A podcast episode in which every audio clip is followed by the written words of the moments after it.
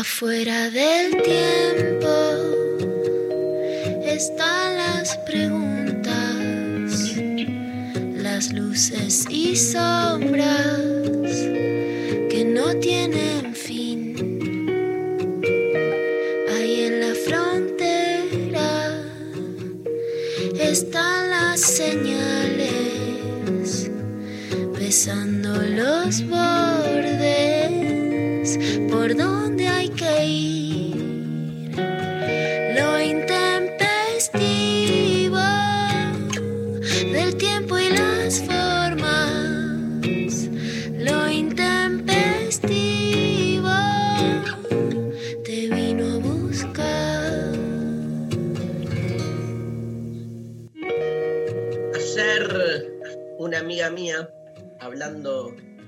por, por estos artefactos virtuales, me dijo, el viernes me aburrí un montón en el programa Lo Intempestivo porque no estaban las chicas.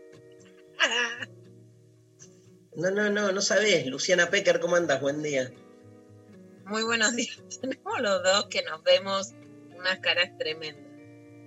Sí, no, ni hablar. Ni, ni, ni digamos lo que estamos viendo, decir que ya, escúchame, y no sé, ¿sabes como que me, me puso por un lado muy contento? Porque, este, por un lado, sabes del amor profuso y profundo que tengo por ustedes dos, por María y por Luciana. Pero por otro lado, como que me angustié, volví a la teoría, digamos, de la incompletud, o sea, como que uno siempre necesita del otro, que está bueno, digo, para, para entender su propio desarrollo. No sé lo que voy a decir.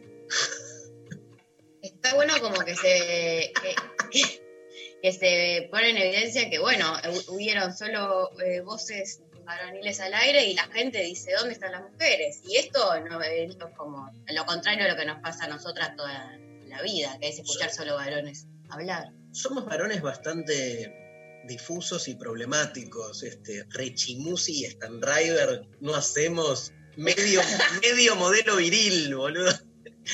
Olvidate, olvidate. No, es así porque hay que ver que estos modelos viriles. Yo creo que estamos en una época de retroceso total. Estoy ya en un análisis, ya no es pesimista, ya es apocalíptico, en el que creo que vuelve la idea de escuchar al varón completamente. Lo que pasa es que eh, cuando no De hay mujeres al- algo así. De escuchar al varón hegemónico, decís. Retroceso por eso, decís. All inclusive. Claro, pero no, no entendía, o sea, claro. que, la, que decís- vuelve una idea de que la voz del varón es más escuchada, es más respetada, más protectora, Ah, ah. aun cuando vos no lo seas o no lo quieras ser. O sea, esto no es, no es, no es culpa de No los es personal. Sí.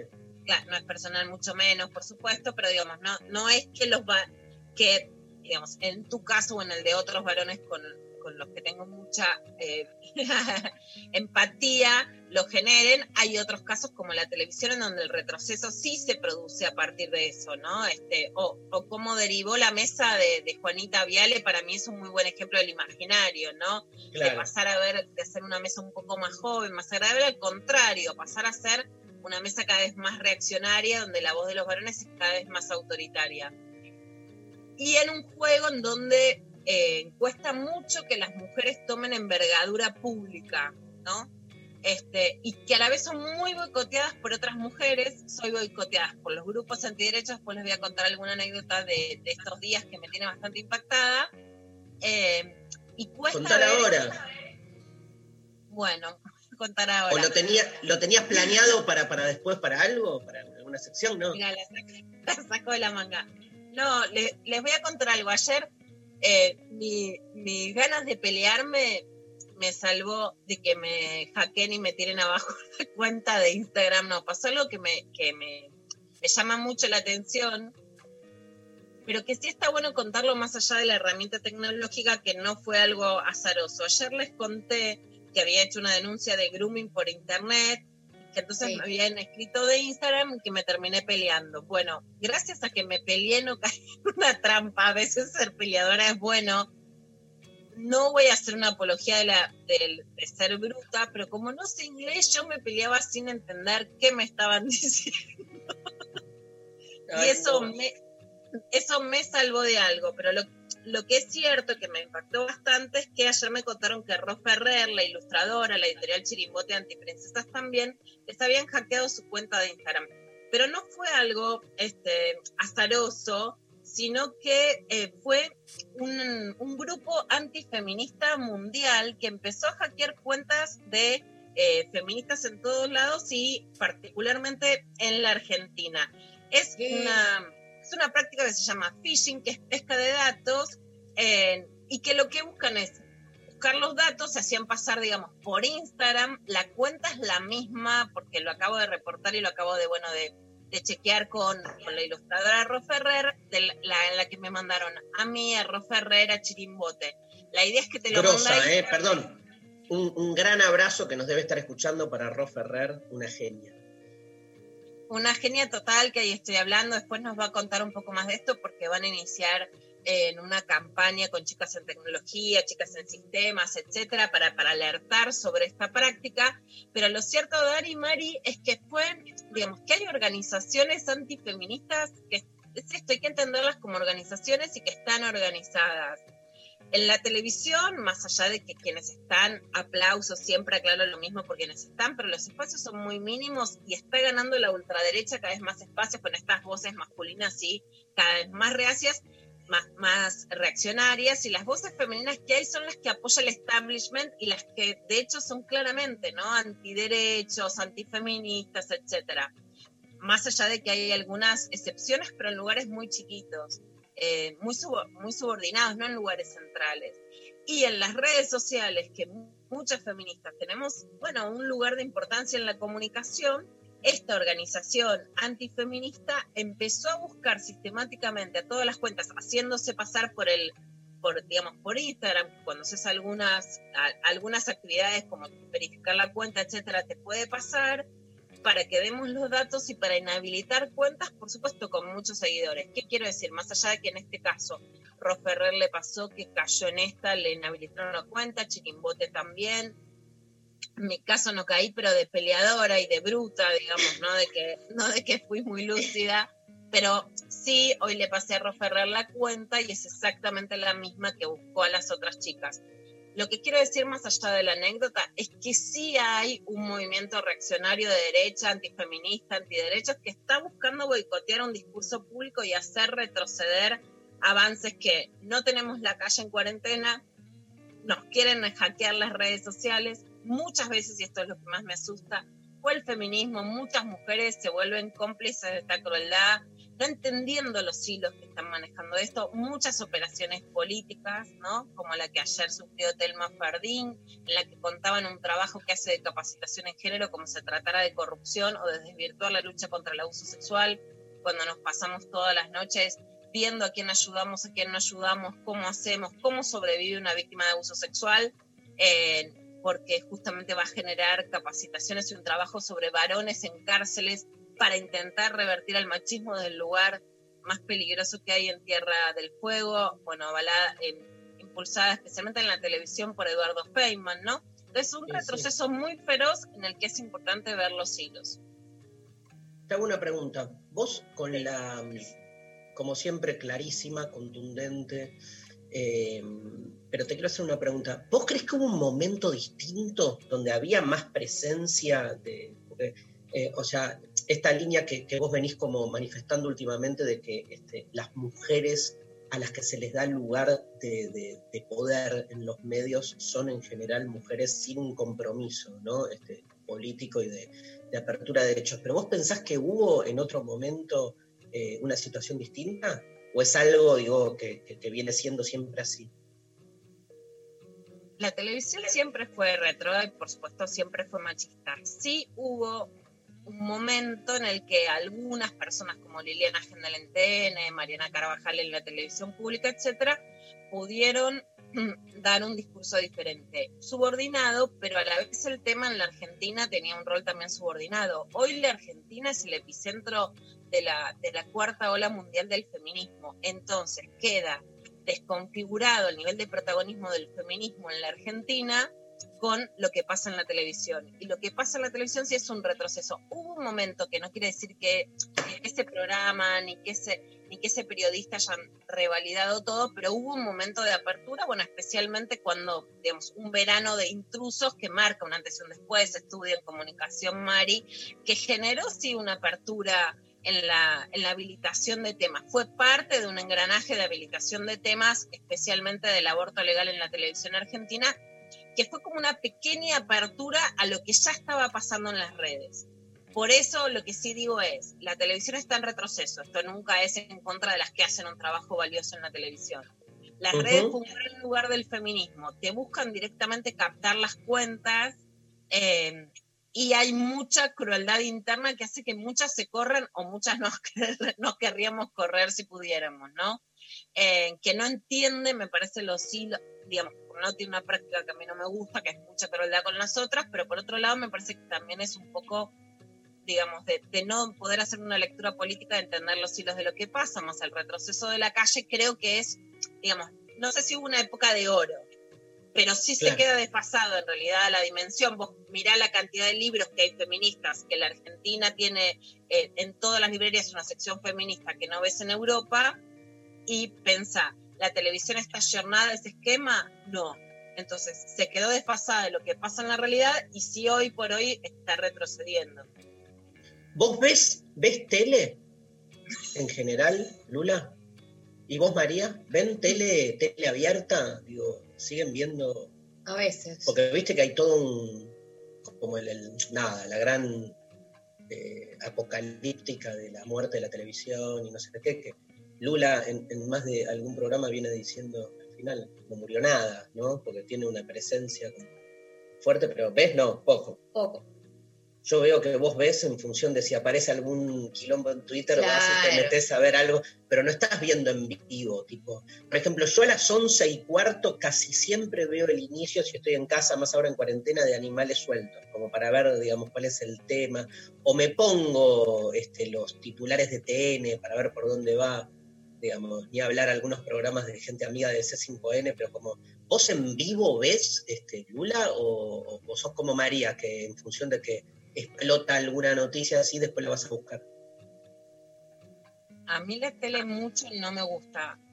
Me, gustó mucho ver novelas, que ya no lo hago y que no hay más, digamos. Como ¿En serio? No, no sabía tu predilección por las novelas.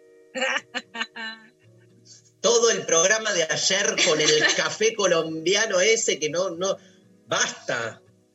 Qué belleza. Qué belleza, escúchame le quiero preguntar a la gente que nos cuente con audios, con mensajes, si todavía ven televisión abierta y qué ven. ¿Está bien? ¿Está buena? Me parece buena pregunta. Si ven tele o que no.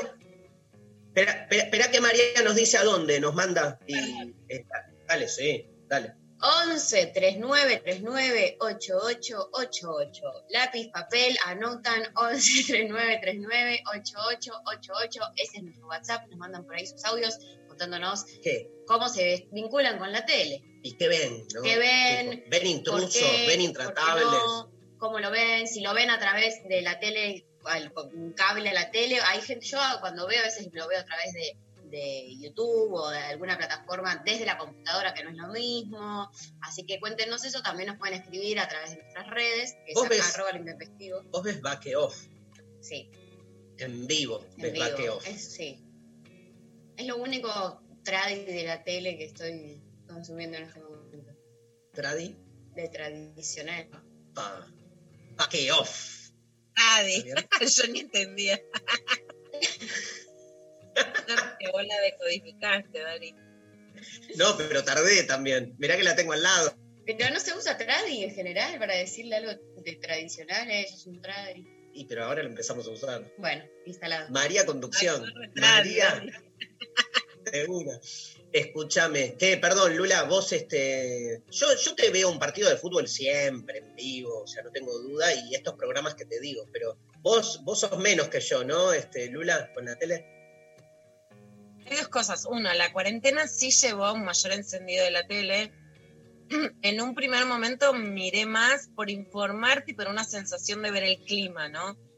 Hacía mucho que no veía Intratables y lo vi, hacía mucho que no veía TN y lo vi, ¿no? C5 lo quise ver con el tema de los espías y lo vi. la verdad es que últimamente, por ejemplo, en TN vi a periodistas como diciendo, vean igual al Día del Padre cuando vos sabes que en España le están sacando los respiradores a los mayores de 80 y como que, viste, sí, me, me- no, no lo puedo, la volví a pagar con, lo- con los reaccionarios de la, de la televisión. Veo Brotes. Verdes, el programa de Alejandro Berkovich, que es hoy el programa que me gusta ver, que me parece que eleva, eh, pero no me gusta, por ejemplo, quiero ver a Irina Hauser, que me encanta, pero bueno, me, por ejemplo, no me gusta todo el tono C5N, para nada, ni el tono, ni el machismo, hay muy buenas compañeras, por supuesto, digamos, ¿no? Eh, si son programas, digamos, más inteligentes o de política internacional, sí, pero como discursos muy previsibles, tampoco es lo que, tampoco es lo que me interesa, ¿no? Bueno, está clara la consigna. Clarísimo. ¿Qué les pasa con la tele? Está bien. Igual tomo, es cierto esto que dice Lula de, vos podés obviamente darte cuenta de cómo hay diferentes canales de televisión o incluso programas que tienen por ahí, digamos, ideológicamente y hasta, te diría, alianzas incluso, digo, está, bien también decirlo así, este, con, con proyectos, con modelos, con lo que sea, pero como dice Lula, en esta estoy 100% de acuerdo, hay un tono, hay un formato, hay un dispositivo, como una dramaturgia, me sale, que es igual para todos. No importa si estás a favor o en contra del gobierno. Es, tenés que gritar, tenés que ir con el dedo acusatorio, tenés que hacer mierda al otro. Tenés, hay, hay toda una serie de como tips que hacen a lo que es el formato televisivo, que después no importa si sos de izquierda, de derecha, peronista, antiperonista, eso no deja de hacernos. Este, Estos más- allá de la postura que vos tengas y que te sientas más cómodo con algunos que otros, pero no, no sé. Hay algo de eso como a- que agota, por lo menos, o, o uno no se siente cómodo. Por ahí hay, este, me acuerdo en algún momento con Mauro, voy a contar una, una intimidad conceptual, pero hace años, ¿no? Que sobre todo cuando fue el, el final del kirchnerismo, el- la asunción de, de Macri, como que había una discusión este, que me contó Mauro en algunos este, lugares de la televisión, si garpaba más este, lo que empezaba a vislumbrarse como Corea del Centro o posturas como más bipolares. Creo que Mauro, que, que- que estuvo afuera de eso en realidad, pero que me contaba por otros que como que todo lo que se había probado en términos como más, porque claro, también es falso que lo otro de ser, de, ser bipolar sea ser Corea del Centro, porque también Corea del Centro es una modalidad que no es la única frente al binario. digamos. Para mí, Corea del Centro es como cuidarte todo el tiempo de no dejar en claro si estás con uno o con otro. Me parece que no es esa tampoco la postura. Pero lo que Mauro me había dicho en ese momento es que, digamos, es- estaba como probado, si querés, comercialmente, que cuanto más extremo era tu programa, más rating tenía. Nada, que no había vuelta, que hay, que hay un punto en el que por más cuestión que vos le des vuelta a lo ideológico, o sea, no te ve nadie.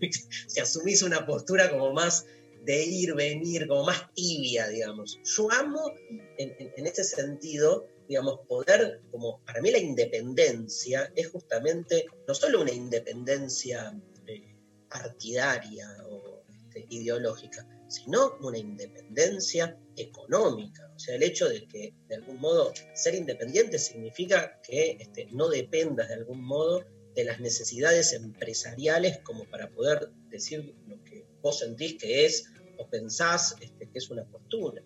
Pero bueno, pero es un debate este, que está buenísimo y, sigo pensando que se menoscaba la línea. Yo en eso soy más trosco, ¿viste? Para mí, este, yo entiendo todo, pero no dejan de ser los medios una, eh, un- una cuestión empresarial.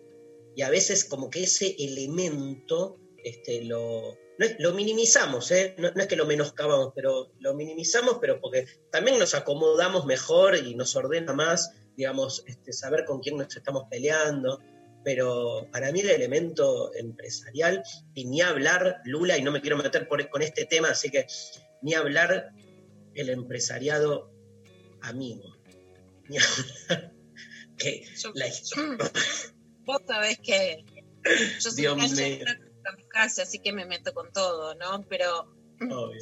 en ese sentido yo creo sí que, que, mm, digamos que, a ver, por un lado, que la, que la televisión sigue siendo un medio de llegar a los sectores populares, entonces yo nunca lo menoscabo, sino que creo que es un fracaso que no puede existir una televisión que tenga incidencia en lo popular. Eh, en esta cuarentena se, se, ve de nuevo la necesidad de tener una televisión que tiene llegada, que te quieres informar y que estás adentro de tu casa. Por supuesto, durante el kirchnerismo lo, digamos, hubo fracasos muy eh, que, que, merecen una autocrítica, como CN23, como el grupo Spolky, en donde no solo no se pudieron y se menoscabaron proyectos que podían ser de, de alternativa, con manejos empresariales muy espurios, sino que sí eh, hay que poder hacer una, una televisión que, que, muestre otros discursos, pero además de, de, un modo pluralista, que a mí me parece sí, muy importante, ¿no? Una cosa es que tengas claro un punto de vista ideológico y otra cosa es que sea pluralista. Eh, eso se ha perdido en la Argentina y es grave. Eh, y de hecho hoy hay muchos canales que no tienen alternancia y ni hablar, porque ni hablar es una forma de decir que sí hablar del machismo, ¿no? Eh, en el caso claro, habíamos empezado con esto en realidad, ¿no? Habíamos claro, empezado el caso de Telma Jardín es importante porque, por ejemplo, los programas de mujeres, un ejemplo es el del 8 de sí. marzo que condujo Romina Mangel en América, más allá de la pluralidad de voces que había en ese programa, tuvo buen rating.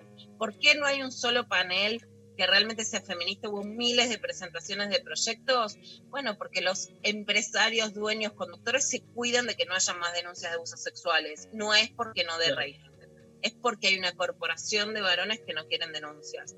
Pongamos las cosas en claro. Las que han podido entrar, las que están, las que ocupan espacios, bienvenidas, pero en todos los canales. Sí creo que es... Eh, que los medios progresistas, tanto los diarios como los canales de televisión, son más machistas que los de derecha y que los de derecha han sabido sostener estrellas del establishment que hoy tienen voces fe femeninas muy fuertes, ¿no? Y en este sentido, ninguna duda que el progresismo es más machista con mujeres que hoy podrían, que aun cuando estén, podrían ocupar lugares de conducción más emblemáticos, más jerárquicos y con mayor incidencia en la opinión pública que hoy no lo tienen. Nos vamos a escuchar la primera canción, teléfonos, WhatsApp, uno solo. 11 39 39 8888. ¿Qué, qué, qué programas de televisión de aire ves y por qué? ¿Nos contás? Nos vamos escuchando a mi novio, David Bowie, Modern Love.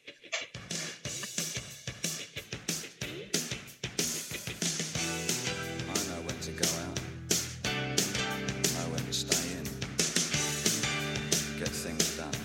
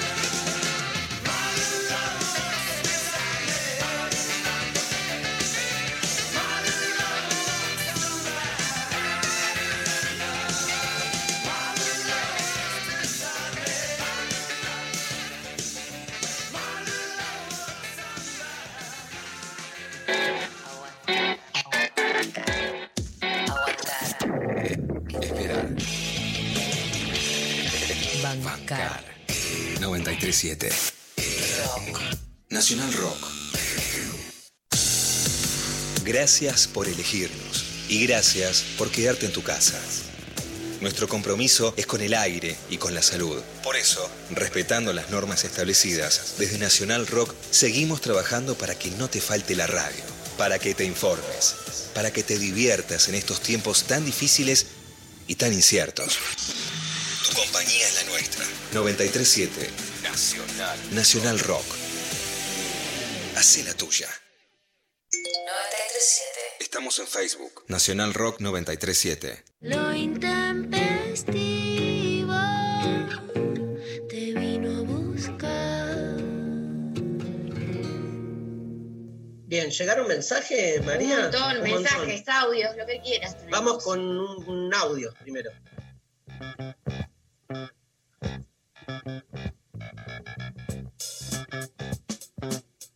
Vamos con mensajes. Vamos con mensajes. Por ejemplo, les quiero contar antes un eh, mensaje que nos llegó apenas empezó el programa, que dice una foto de un mate y un termo en una mesa muy linda que dice, hola queridos Darío, Luciana y María, les estoy escuchando desde una aldea de Canadá, también en cuarentena. No saben cómo aprendí de ustedes durante todo este tiempo. Me acercan a mi país y a su gente. Todos luchadores imparables, admirables, ahora me están acompañando a hacer un pan casero y tomando mate, por supuesto. Besos. Hermoso, qué lindo. Hermosísimo. Me quiero ir a Canadá.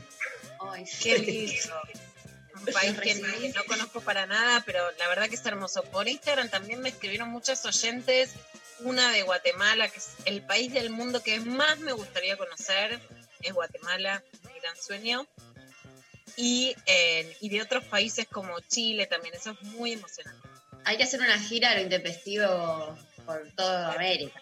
Sí, primero hay que salir de la casa, ¿no? Para empezar a... Primero hay que vencer una pandemia, pero bueno. Escúchame, este, ¿está el audio? A ver, Buen día, les habla Juli. Estoy escuchando a Luciana hablar de- del ataque que sufrió en su cuenta y, y también la de Chiquimbote. Me parece que hace rato la, la pelea se está dando con otras armas, sino cómo es posible que haya habido gobiernos de extrema derecha que ganaron las elecciones a través de estrategias de marketing con un profundo conocimiento del mercado. Eh, así que me parece que hay que estar alertas porque si no nos van a pasar por encima. Hay que seguir estudiando, seguir, me parece, eh, seguir involucrándose con las tecnologías y no bajar los brazos, nunca. Un beso enorme. Muy sabia la oyente. ¿hay más audios? Hola chiques, buenos días. Es- soy de San Juan, me llamo Belén y estoy con mis hijos Luca y Juana escuchándolos todas las mañanas. Eh, termina esto y ponemos demasiado humanos, los tengo medio traumados, pero bueno, ellos también con el tele me tienen traumada porque es su lugar, es su trinchera en este momento. Así que el tele está desde la siesta eh, con, con los programas de la TV pública educando y después dibus, dibus, juegos, películas, series, mucho Netflix, mucho Netflix, pocas noticias, la verdad. Me estoy informando muy poco para estar tranquila, pero sí muchas plataformas y mucho internet. Los quiero mucho, los quiero muchísimo y mucha fuerza para ustedes que las están pasando tan feo. Acá en San Juan es otra realidad, pero no deja de afectarnos todo lo que está pasando allá. Un beso, los escucho siempre. Amo el tono sanjuanino. Hago todo. Es, es, es por la cantidad de, de aceite de oliva tan rico que se hace ahí, entonces te queda todo como el, el- el- la voz endulzada, ¿viste? Acá comemos tanta mierda en esta ciudad de mierda que así estamos.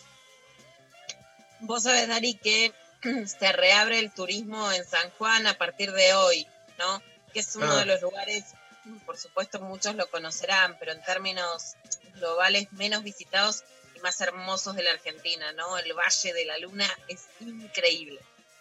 Ni hablar, ni hablar, hermoso. Yo estuve laburando, siempre voy a trabajar, basta. Después de la cuarentena creo que se viene así como una hecatombe existencial. Uh, La estoy craneando, la estoy craneando. Escúchame, este, ¿hay más audios? Es su destino que un mal amor vista su alma de un negro duelo. Me niego a dejar el debate de café con aroma de mujer. Mañana cumplo 27 para contradecir a Darío y los escuché anoche por Spotify y me acordé de esa novela que la vi por Canal de Aire cuando era más chica con mi mamá. Y, y hoy en día es puro zapping. Un abrazo para todos. Hermoso. Necesito tener eso en mi WhatsApp. Lo necesito. Es hermoso como que gaviotita. Divino. Bueno, feliz cumpleaños para mañana. Escúchame, nadie contestó qué programa ve. Pará, sí. A ver, hay más audios. Alguien que conteste qué programa ve de la La televisión. gente que ve la tele es la gente que está predispuesta a recibir esos mensajes de odio que transmiten la mayoría de los canales. El resto no la soportamos. Durísimo. Llegó, llegó, Contundente. llegó el trotskismo. Manera acá de, de- de- Vio la pero- asamblea, no, no hay forma pero de no te- levantar no te, no te mirás un programita para Un bake-off. Mm, claro, pero, o para reírte un poco, no sé. No. Bueno, te bancamos igual, ¿eh? Acá banca- somos pluralistas. Vamos, Pablo. Otro. Hola, intempestives, buen día, ¿cómo andan? Eh, respecto a lo de hoy, quería comentarles que a pesar de que soy de la generación de Lula, pienso como María y solamente miro en YouTube algunas noticias o en Twitter y demás. Pero quería hacer una aclaración al tema de ayer, que no lo escuché todo, pero hasta donde yo escuché, no pusieron la canción emblemática de la novela Café con aroma, mujer, de, con aroma de mujer, que si bien no me gustan las novelas, esta me encantó, que es divina. Y ahí va, a ver si la, se acuerdan.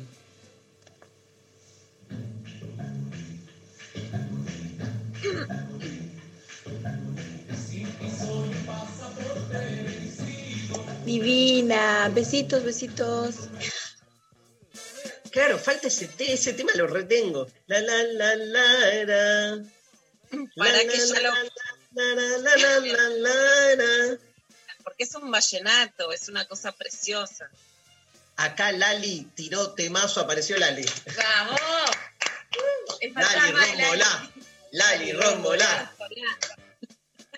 La, la, la, o sea, se despertó con el. Ahí, escúchame, alguien, nadie se anima a decir los desafíos a todos. Nadie se anima a decir, veo tal cosa, me copa tal programa. No puedo creer. O sea, María Stanriver se la rebanca como Centennial y dice, yo veo Bendito TV. Bendita TV, mira. Y se la banca, creí que ibas a decir Bake Off. Bueno, pensé que era una, otra, no, pensé que era un programa más de lo que estás queriendo que te digan. tipo, Decilo de nuevo, ¿qué ves? Bendita. Veo Bendita, veo a veces eh, a Real, lo veo a veces, a ver, no, hasta ahí. Bien, Eh, ya es un algún montón. noticiero. Listo, tengo algún audio de alguien que me dice qué programa ve. A ver, vamos a probar el uno más. Hola chiques, yo miro eh, los programas de, de tele abierta en los que hay espacio para la pausa, la reflexión y se escucha al, al- al entrevistado, que ahí ya quedaron poquitos. El de Julián Guarino es uno, me gusta mucho. Y María O'Donnell tenía otro en, que no está más hace un tiempo, que era Ronda de Editores, que también me parece que estaba muy bien. Eh, por otro lado, banco a, a Pecker eh, en lo de las novelas. Ahora estoy mirando la de María Magdalena, en la cual muestran un Jesús zurdo. Excelente. Abrazos, Daniel de Olmos. Daniel, te amamos todos acá, escúchame.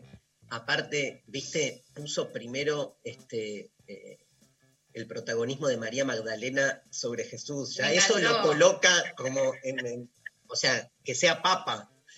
Daniel, este, bien, se animó alguien. El programa Julián Guarino es buenísimo lo que hacen. Julián. Guarina me encanta. Y el programa de María. O'Donnell estaba, estaba buenísimo, el Ronda de Editores. Me- yo Ronda me- de Editores reí. es un programa que debería volver y, y Mario O'Donnell, por supuesto, tener más lugar. Hay Bien, un a par ver, de personas. María. Uno dice, hola, buen día, veo a Mauro Zeta. ¡Vamos! Yo el de, el, el de Vero Lozano a veces Ah, lo yo veo, también a veces lo veo. pero nada, un, un tiempo. Lo puedo ver como 20 minutos. Es, es Es como un montón, 20 mi límite. minutos. Em, Pero no por, no por el programa, digo, por todo lo puedo ver también. La, la televisión abierta tiene un formato que a mí me resulta expulsivo, pero digamos, como decía recién alguien, o sea, prefiero esos programas donde se deja hablar y me encanta, obvio. Pero también programas de entretenimiento y eso me banca un rato. Cuando veo Bake Off con María, o sea, tengo como hormigas en el orto, ¿viste? Llega un momento que basta, ¿viste? Necesito pararme, este, leer un poco de Kant en alemán para... No, mentira. ¿Qué? Dale. No. Acá nos mandan también, veo bendita desde siempre para cagarme un poco de risa ante tanta incertidumbre. Un abrazo, Irina. Eh, muchos diciendo que no, pero te estoy eh, como Sí, filtrando no, los que dicen que pero, sí. Acá, eh, buen día, chiques. Acá Pili y Nacho. Nosotros vemos en la TV pública, en terapia y el noticiero. Nos cansó de 5N. Los domingos vamos a misa, ja, bake off a full.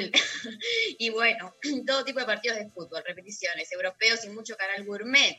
Lo que se mantienen son las pelis y las series. Abrazo a las tres. Buenísimo. ¿Hay otro audio? Buen día a todos, mi nombre es Luis. Con respecto a la consigna, no veo televisión abierta. Creo que la mayoría de las cosas son una porquería y de esa manera tampoco me entero de cuando hay algún programa bueno porque no, no, estoy al tanto, digamos. Y con respecto a los programas cuando no están las chicas, eh, son mucho menos serios, pero desde esa perspectiva también son muy graciosos. Bien, ¿viste el tono como que sí, que no, le va buscando? Me, me gustan los oyentes también que se colocan en esa línea. Se viene eh, clavado de noticias, este, así que para temperar un poco nos escuchamos este tema de los Mouras, Virus, más presente que nunca, y dedicado a mi amiga Luciana Pecker, Superficies de Placer. Toda mi pasión se viéndote actuar tan sugerente. Lejos de sufrir mi soledad, uso mi flash, capto impresiones. Me adueño así, superficies de placer dejo crecer mi tremenda timidez. Gozo entregándote al sol, dándote un rol ambivalente. Puedo espiar sin discreción como un guayer en vacaciones. Me adueño así. Superficies de placer. Dejo crecer mi tremenda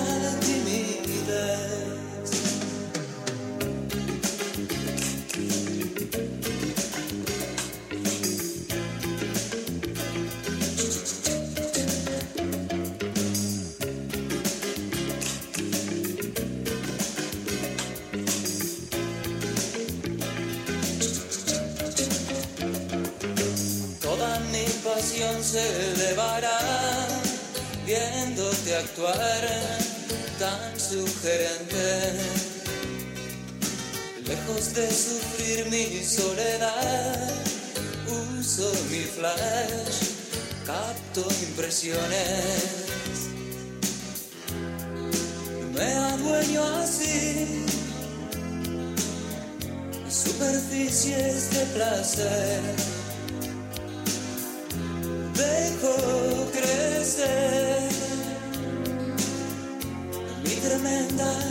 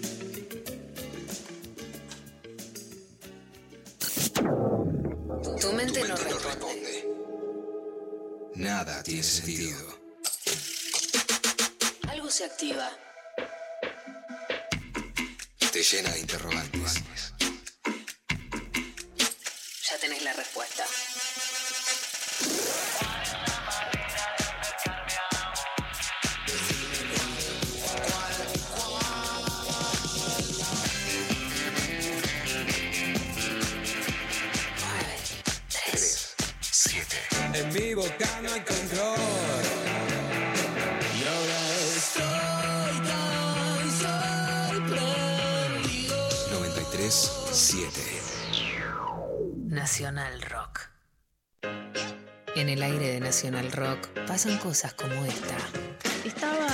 pensando, trabajos en los cuales me he desempeñado. Vivo en Brasil, en una isla. Muy mal comenzada la historia. Viene un mulato con una calculadora y me dice, ¿te gustaría que seas guía de turismo en un barco? Muy misteriosa la isla, ¿viste? Una Muy isla. pésimamente contada la historia hasta ahora, miles de digresiones que nos suman.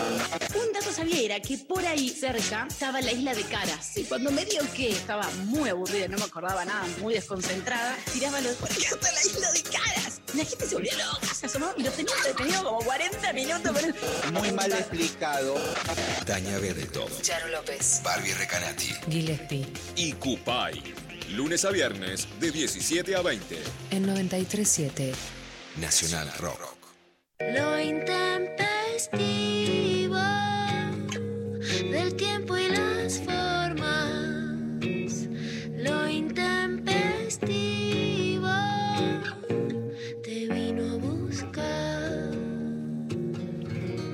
pero no estamos.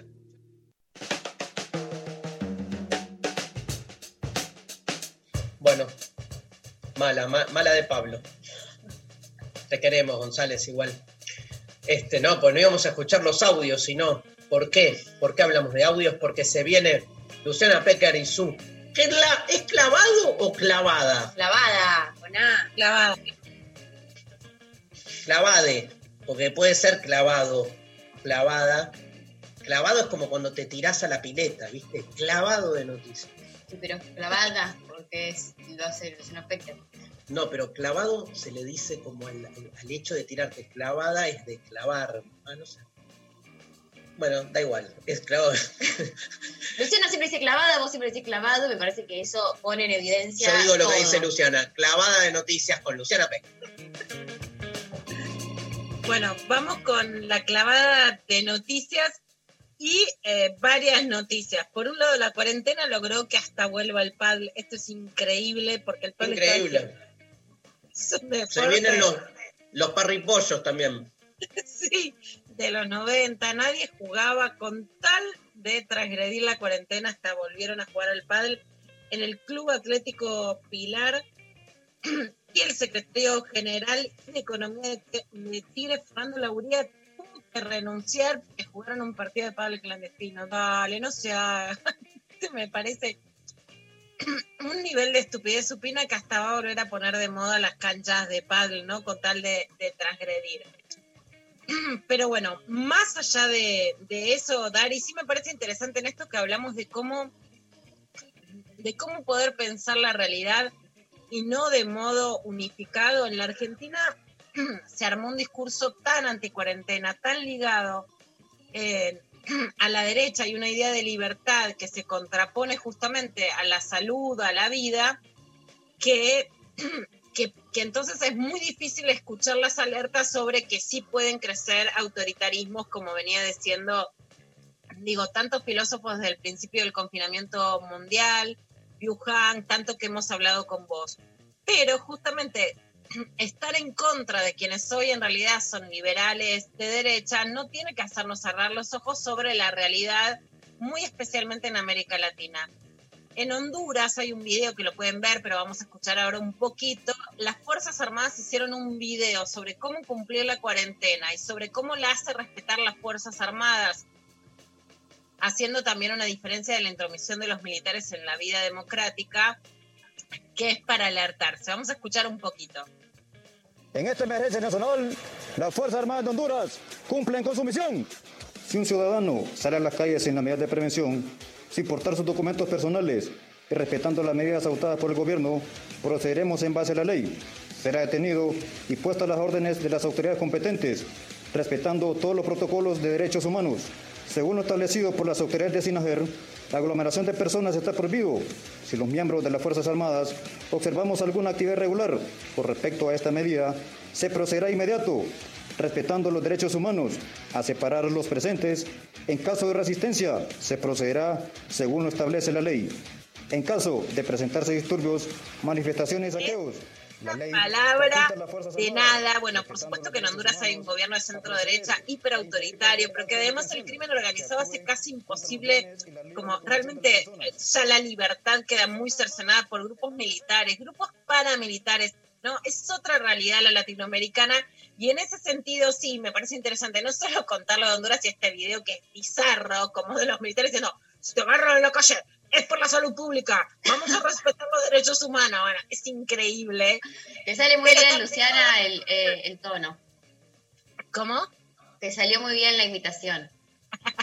Es que viste, Mari, que siempre nos ponen como la gorra. Los viernes no estamos, nos, nosotras somos la seria. Bueno, van a ver. Respetando Claro, los derechos ahora vamos a hacer los chistes. Vamos a hacer los chistes. Un rechimusi que sea, vamos a llevar a la gente en cana, pero respetando los derechos humanos. No le crees, pero medio pulgar que lo van a respetar. Y bueno, en ese sentido, en Colombia hay un hecho muy grave, pero muy grave que pasó con el ejército durante la cuarentena, que es que siete militares violaron a una niña indígena de 12 años. Ayer en hubo una manifestación en contra de esto que quiero que escuchen un pequeño audio de una de las representantes indígenas y uno de los sitios de Instagram que les recomiendo para poder informarse sobre esto es el de la agrupación Las Viejas Verdes en Instagram. Pero vamos a escuchar un poquito qué decían. Ya tienen que respetar a los indígenas como nosotros también respetamos, ¿sí ven? Mira lo que pasó por ahí en Michigan, de los restos de nosotros. ¿ah? Tiene que ser respetado a nosotros también. Nosotros no somos cualquiera, ni tiene que ser Y más nosotros indígenas, no somos cualquiera, ni somos animales, ni nada. Y somos seres humanos para que respeten y nosotros también respetamos.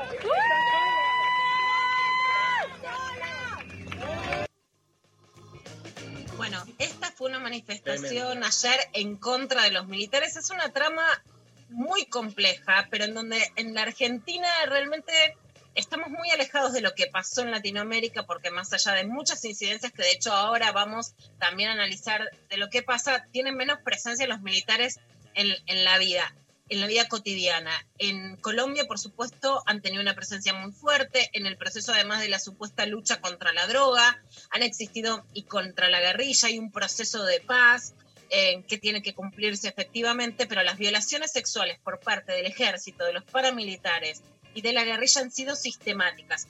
En este caso es una niña de 12 años de... eh, de la etnia Embera Chamí, pero es una violencia sistemática y estructural.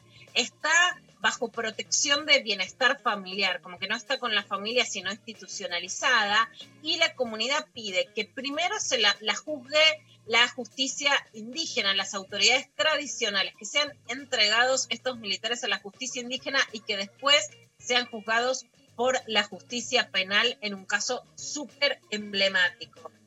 Y pensando cómo la simbología de los militares, de la idea de la mano dura, este, vuelve a, la Argentina, que ayer alguien lo decía en un programa de espectáculos como, y no quiero decir que todos los controles estén bien organizados o que no haya habido ayer con el, con el intento de endurecimiento de la cuarentena que va a empezar desde el miércoles, algo que haya estado mal organizado, pero decían, bueno, la mano dura. Realmente en América Latina sí podemos estar muy preocupados de qué autoritarismo se va a venir con esta mano dura.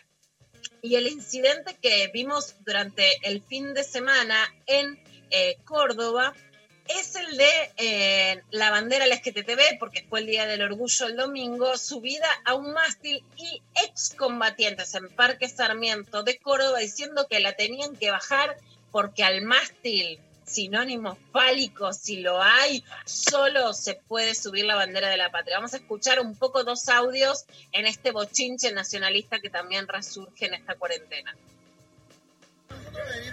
Eh, yo personalmente vengo en nombre de mi familia, en nombre de mis hijos, en nombre de mis nietos, a restituir la bandera nacional argentina porque constitucionalmente corresponde que los mástiles públicos y nacionales deben flamear la bandera nacional argentina.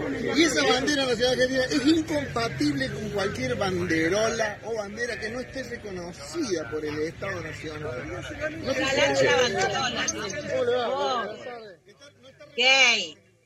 Torta, puto, traba, tenés una banderola, no una bandera subida a un mástil como corresponde, ¿no? A ver un poquito más de los otros que te reivindicaban el mástil bien alto, bien firme.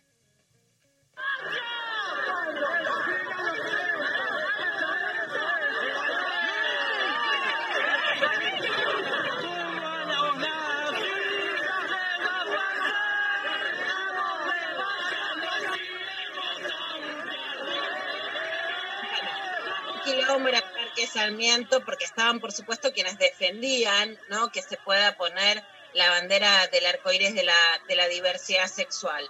Pero lo que, lo que me parece interesante es que, digamos, que surge este movimiento eh, de derecha y antiderechos. Y en esto sí, eh, Dari, Mari, hay que, hay que mirar que frente a una época de avance de derechos, ¿no? De matrimonio igualitario, eh, eh, ley de identidad de género, etcétera, ahora hay una época de reacción sobre esos derechos, ¿no? Que es muy claramente baje, bajen las banderas, ¿no? No puede haber la diversidad, la idea de la patria como una idea retrógrada, la idea de los valores de antes, la idea de los excombatientes de Malvinas como si eso fuera un sinónimo de algo que implica retroceder en derechos. Por eso es muy interesante que ayer eh, Ernesto Alonso, que es socio fundador del Centro de Excombatientes de las Islas Malvinas, el CECIM de La Plata, salió a repudiar y le contó a Lali Rambola qué es lo que justamente ellos, por qué se oponen a estas expresiones de los excombatientes de Malvinas en Córdoba y por qué bajar la bandera de la diversidad sexual no en el nombre de los colimbas que fueron a Malvinas. En el día de ayer, cuando empezamos a ver en los medios de comunicación el accionar de estos grupos que se identificaban como veteranos de guerra y en muchos medios publicaban como que los excombatientes habían ejercido estos actos de violencia en distintas ciudades del país, en Mar del Plata, en Mendoza, en Córdoba, en Rosario, eh, vimos la necesidad de sacar una aclaración. Primero, que no lo hagan más en nuestro nombre.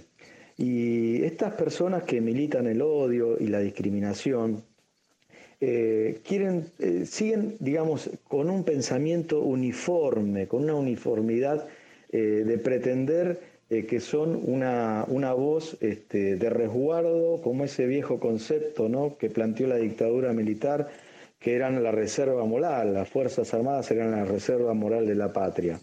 Eh, ahora bien, son grupos bien identificados, mm, que están conformados y, fue, una, fue una, una acción organizada en todo el país por esta Confederación de Veteranos de Guerra que incluye eh, a aquellos oficiales, suboficiales y algunos soldados que muchos de ellos todavía hoy cumplen eh, tienen algunas asignaturas pendientes con la justicia y han participado no solamente en la guerra de Malvinas, eh, y han sido denunciados como torturadores, estaqueadores de soldados, sino también en todo lo que fue la represión.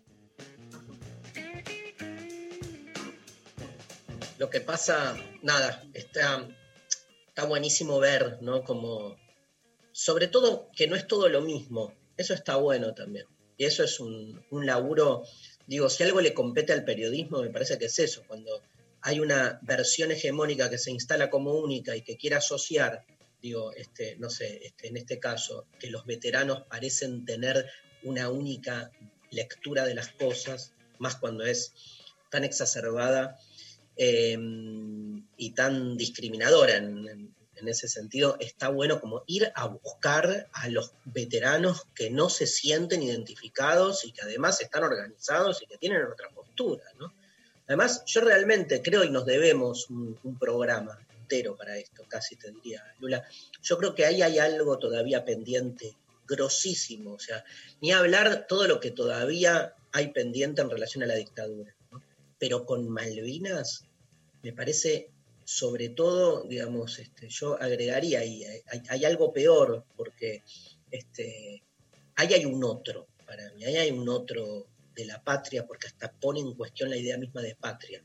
Esos soldados este, que volvieron y que este, han pasado las décadas, y me parece que es un tema que no, no hemos podido trabajarlo sino desde las lecturas como más, ¿no? más, más este, instituidas, tipo se ganó la guerra, se perdió la guerra.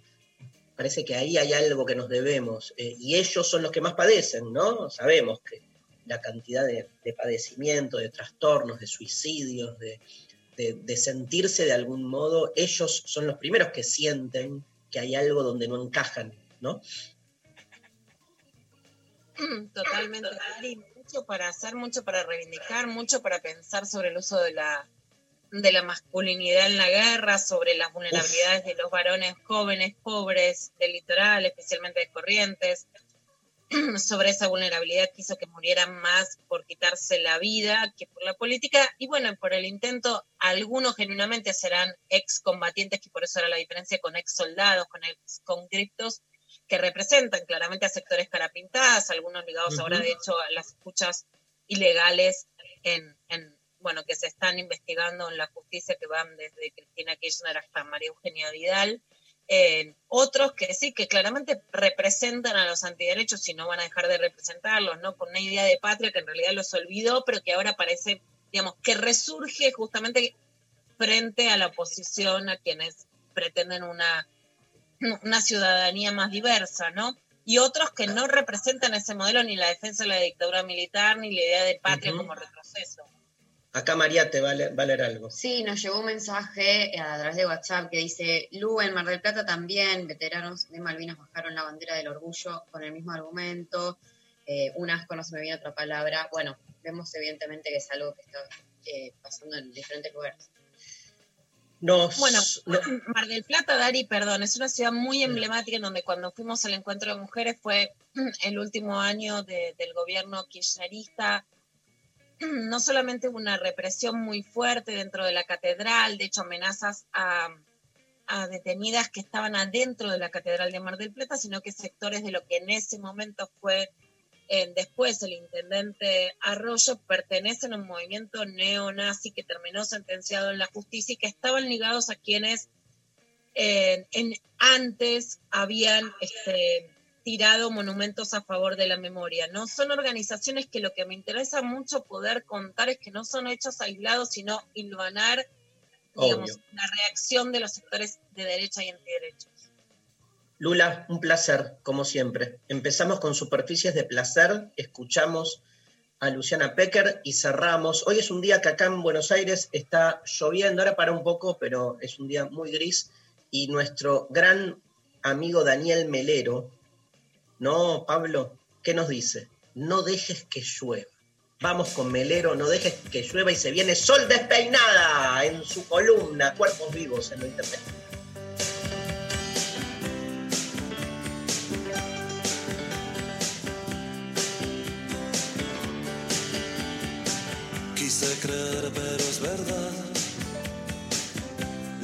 Espera se hizo larga. Todo cambia de lugar, aún en la calma. Tengo tanto que decir, las palabras me hacen torpe. Vivir para callar no me deja conforme. Dejes que llueva, no dejes que llueva,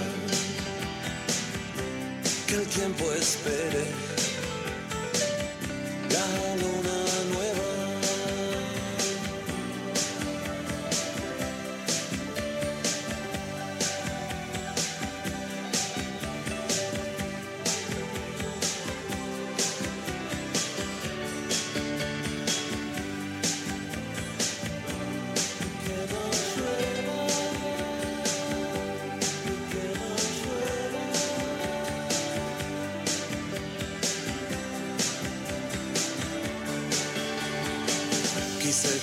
Pero es verdad.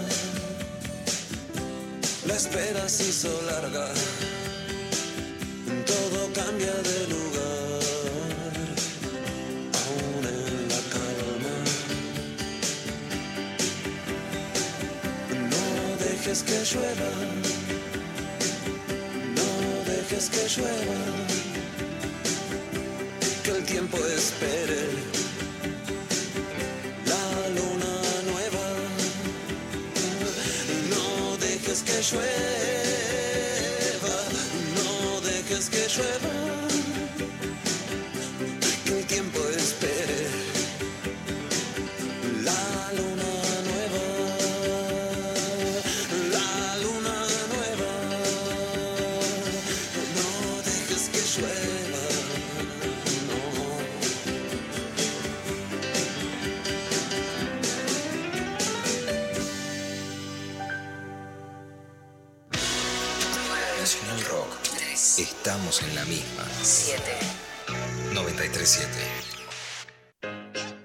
El aire de Nacional Rock pasan cosas como esta. Estrellas, constelaciones, fugaces, datos, información, compañía y música, porque estamos en la luna con Grisel D'Angelo. Personas transmitiendo desde la luna, el primer programa radial desde la luna y en cuarentena, sí, con Agustín Camisa. Porque sí, porque no. Vaya uno a saber, pero así se dio y usted lo puede disfrutar aquí. Luna.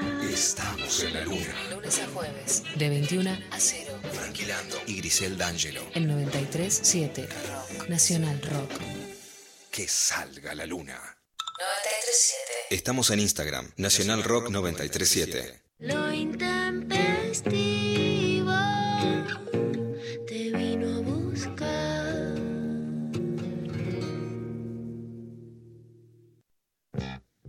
Puertas del cielo de Donato y Estefano. Quiero entender si es o no el tema de café con aroma de mujer. Por favor, a ver.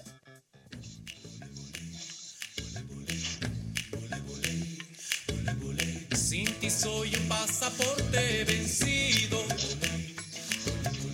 Un hombre que ha perdido mil batallas. ¿Es Lula? Ese, ese. No. Canción de canchas y las hay. Charrata.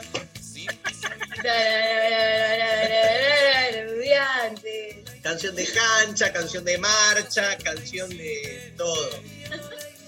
Canción de cama.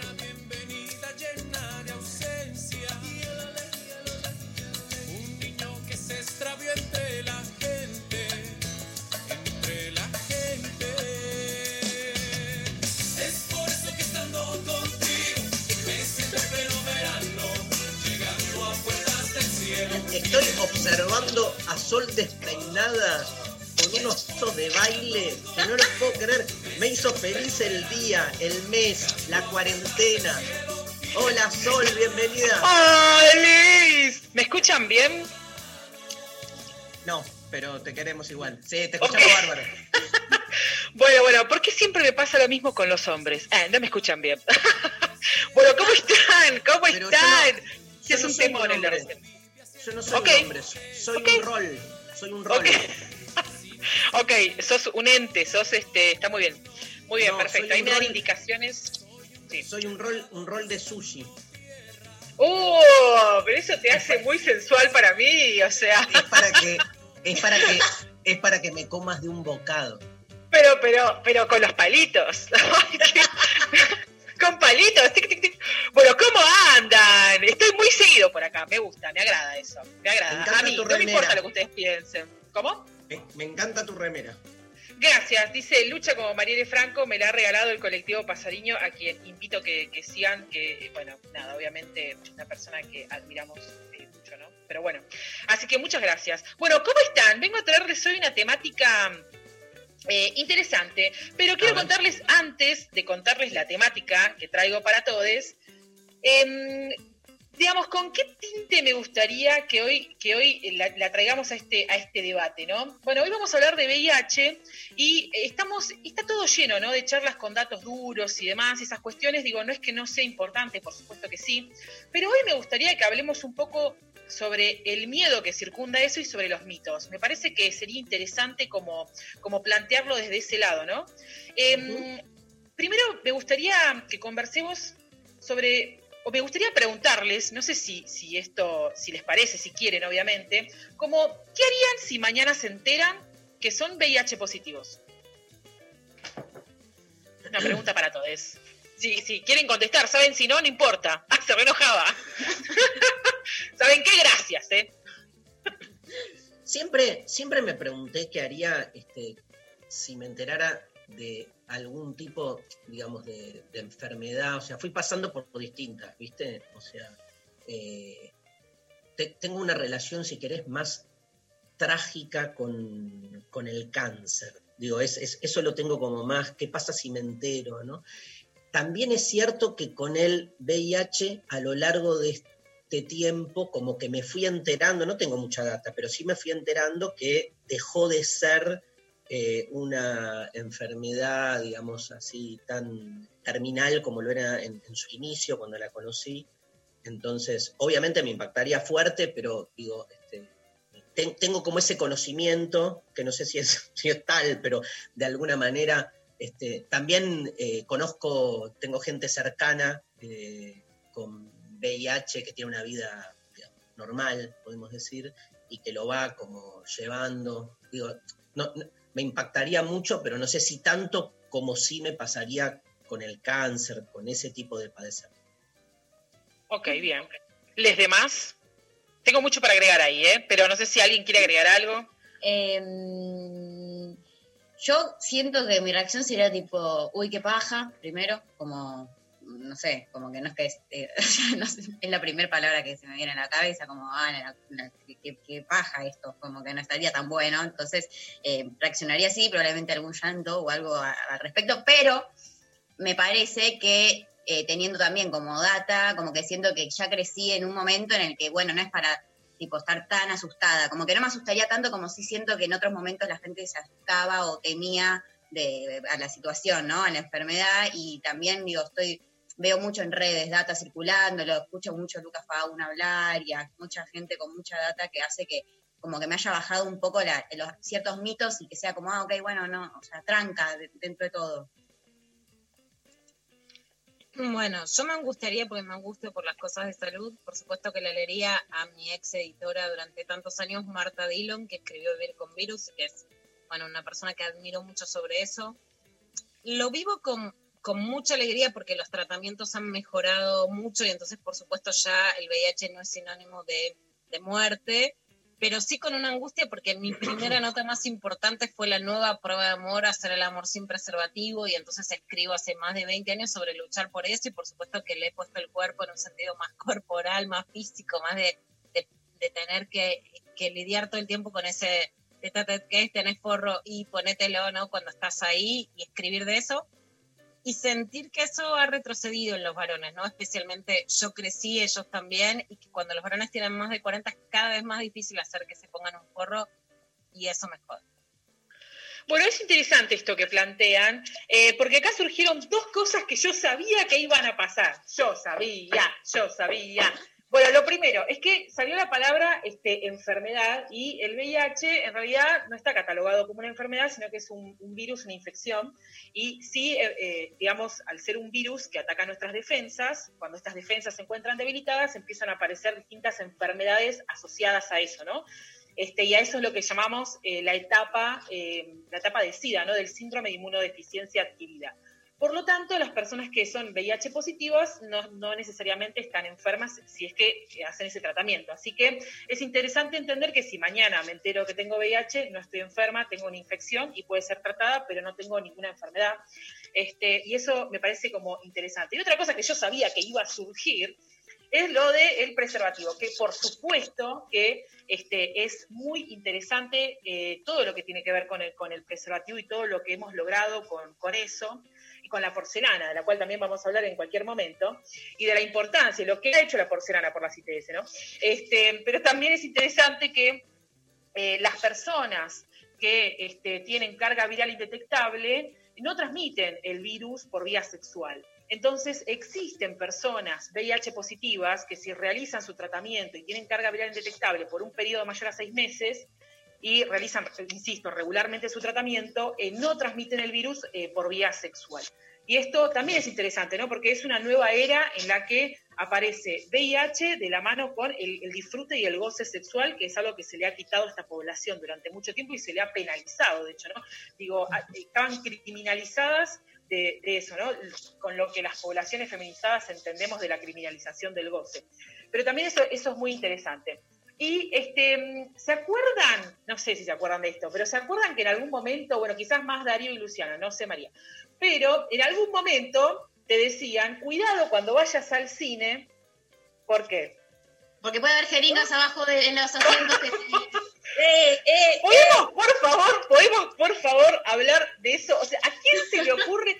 ¿Cómo hago yo VIH positiva para de, de, extraigo eh, partículas del virus y se me ocurre ir al cine, pagar una entrada, porque te, tenés que tener dos horas por lo menos para hacer eso, y depositar distintas jeringas en los asientos con el único objetivo de seguir infectando o de infectar a otras personas? Este, bueno, es el mito y el de dejan las, las jeringas en, en los eh, teléfonos públicos. Sí, también. O sea, o tacho no de basura. No, Como que hay una intención, ¿no? Digo, detrás yo de soy esto, de ¿cuál la e-? Pará, Sí, yo soy, yo soy de una época anterior, que es, yo todavía escuché en mi casa, no levantes, ni en la época de la dictadura, no levantes ninguna bolsa o no patees cajas en la calle porque adentro puede haber una bomba de la guerrilla. Ok, ok, claro, claro. Nada, claro, te digo, porque vos sos una, sos una pendeja, ¿viste? ¿Qué querés? Está muy bien. Bueno, de esos mitos, de venimos también, o sea, esos mitos han sido nuestra educación también, ¿no? Eh, pero con respecto al VIH, digo, ¿cuáles, son, digamos, hay, hay ciertas generaciones que vienen, que, su educación sobre VIH tiene sus bases en estos mitos, ¿no? Los típicos de la jeringa, o de esto de que hay una intención de transmitir el virus. Y en, esa, y en ese mito de que las personas VIH positivas tienen la intención de transmitir el virus, tomándolo eh, como criminalizándolo de alguna manera, también eh, ahí es donde entra la estigmatización. Y eh, dentro de todos los espacios en los que el estigma es una de las cuestiones más severas o más graves, aunque ustedes no lo crean, aunque parezca medio curioso, el sistema de salud es uno de los que más, digamos, acentúa o profundiza el estigma en las, en las personas VIH positivas debería ser, digamos, debería ser todo lo contrario, ¿no? De, uno debería pensar que el sistema de salud sería el lugar en el que uno se siente conte- contenida o contenido, o decir, bueno, en este lugar me van a aportar información, o en este lugar entenderán de qué se trata lo que tengo, así que calculo que me tratarán acorde a esa situación. Y sin embargo, el sistema de salud es uno de los lugares en donde más estigma se pone por, eh, por sobre estas personas. Y eso afecta obviamente el ingreso a la salud, no estoy diciendo nada, nada que no sepamos, Obviamente que eso limita el acceso y ese, ese límite en el acceso es lo que genera que estas personas primero no se hagan el diagnóstico. Eh, el 27 de, junio fue el Día Nacional eh, de la Prueba del VIH, con todo, con todo lo que ese miedo trae, ¿no? Por eso yo invitaba a hacernos esta pregunta, como que invito a todos los oyentes a hacerse esa pregunta. ¿Qué haría yo si mañana me entero que soy VIH positivo? Como cómo imagino mi vida, bueno, debería imaginarse exactamente igual al anterior, solo que tendrías que estar todo el tiempo pidiendo que te respeten, básicamente, digo, ¿no? O sea, todo el tiempo. ¿Por qué es importante hacerse el testeo y qué diferencia hay entre una detección temprana y una detección tardía? Bueno, principalmente la la- lo primero que, que me viene a la mente es obviamente el acceso al tratamiento, ¿no? Que eso define y determina obviamente tu calidad de vida. Eh, eh, digamos, adquirir el tratamiento en, en- en épocas tempranas no solamente te invita a tener más información y a empezar el tratamiento antes, sino que además cuida de tus relaciones, porque si yo no sé que, que soy VIH positivo y no, y no utilizo métodos de barrera, eh, podría estar transmitiendo eh, el virus como cualquier persona que esté infectada con cualquier virus, hongo, parásito, bacteria, lo que sea, ¿no? Digo, eso es un concepto microbiológico básico que no, no se aplica solamente al VIH. Si yo no sé que, como el coronavirus, digo, si yo no sé que lo tengo, puedo estar todo el tiempo transmitiéndolo a otras personas eh, y no pasa por mi mala, mala voluntad, sino seguramente por mi, por mi escasa educación. Y después hay otro dato interesante que existe un, un- un periodo de ventana, que eso es algo que habitualmente cuesta comprenderlo, o yo noto que, que las veces que se trata ese tema la gente tiene muchas preguntas con el periodo de ventana, y es el siguiente, y es muy sencillo, y es que para detectar, para poder eh, saber que una persona tiene, eh, o sea, es, VIH positiva, necesito hacerle una prueba de anticuerpos, es decir, las defensas que genera mi cuerpo ante ese virus. Pero mi cuerpo tarda entre 3 y 4 semanas en hacerlo. Entonces, si yo, eh, eh, digamos, ingresa el virus a mi cuerpo un día X, mi, cuerpo tarda 3 o 4 semanas en, en hacer la única, en hacer digamos, la prueba que, me va a demostrar que yo tengo el virus adentro. Entonces, en esas tres o cuatro semanas, todos los test que me hagan me van a dar negativos, porque todavía no hice defensas para eso, y, las- y esas defensas, que son los anticuerpos, es lo que detecta el test. Entonces, en ese sentido, no ese periodo de ventana es importante, y por eso se hace mucho hincapié en que todas las veces que sepamos que tuvimos una relación sexual de riesgo principalmente, obviamente eh, se entiende como relación sexual de riesgo una relación sexual sin método de barrera, eh, es interesante que estas personas se acerquen a un centro de salud a hacerse el test, que es totalmente gratuito, no se necesita ningún tipo de orden eh, ni demás. A ver, justo, Además- Sol, Sol, justo acá una oyente mandó una pregunta en ese, eh, para ese lado, ¿no, Maru? Sí, dice, hola, consulta de VIH. ¿Los tratamientos son gratuitos? Y respecto a la salida laboral, ¿no hay discriminación cuando se busca trabajo? Porque piden análisis de sangre y tengo entendido que piden ese estudio. Sí, el- los tratamientos son gratuitos.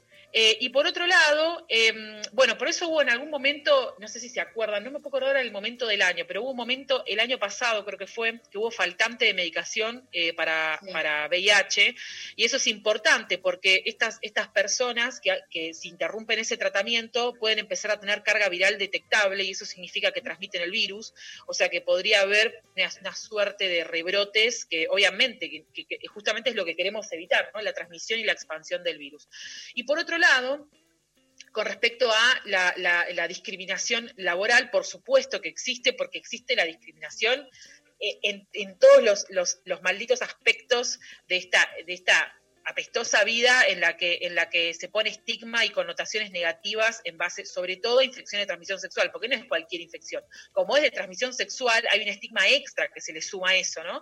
Este, y además de que antiguamente estaba muy relacionada con las relaciones eh, de tipo homosexual. Entonces es- era doblemente estigmatizada, ¿no? Digo, en la carga, hay una carga histórica que tiene que ver con eso, a pesar de nuevos estudios, a pesar de nuevas conclusiones que se hayan sacado de las estadísticas, estas personas cargan todavía con, con eso sobre sus hombros. Y con respecto a el test de VIH, eh, para hacer un test de VIH tiene que ser con consentimiento, es decir, que para que eso sea legal tenemos que firmar un papel en donde dice que yo estoy, estoy aceptando que un laboratorio me haga una prueba de VIH y obviamente eso va a ser confidencial.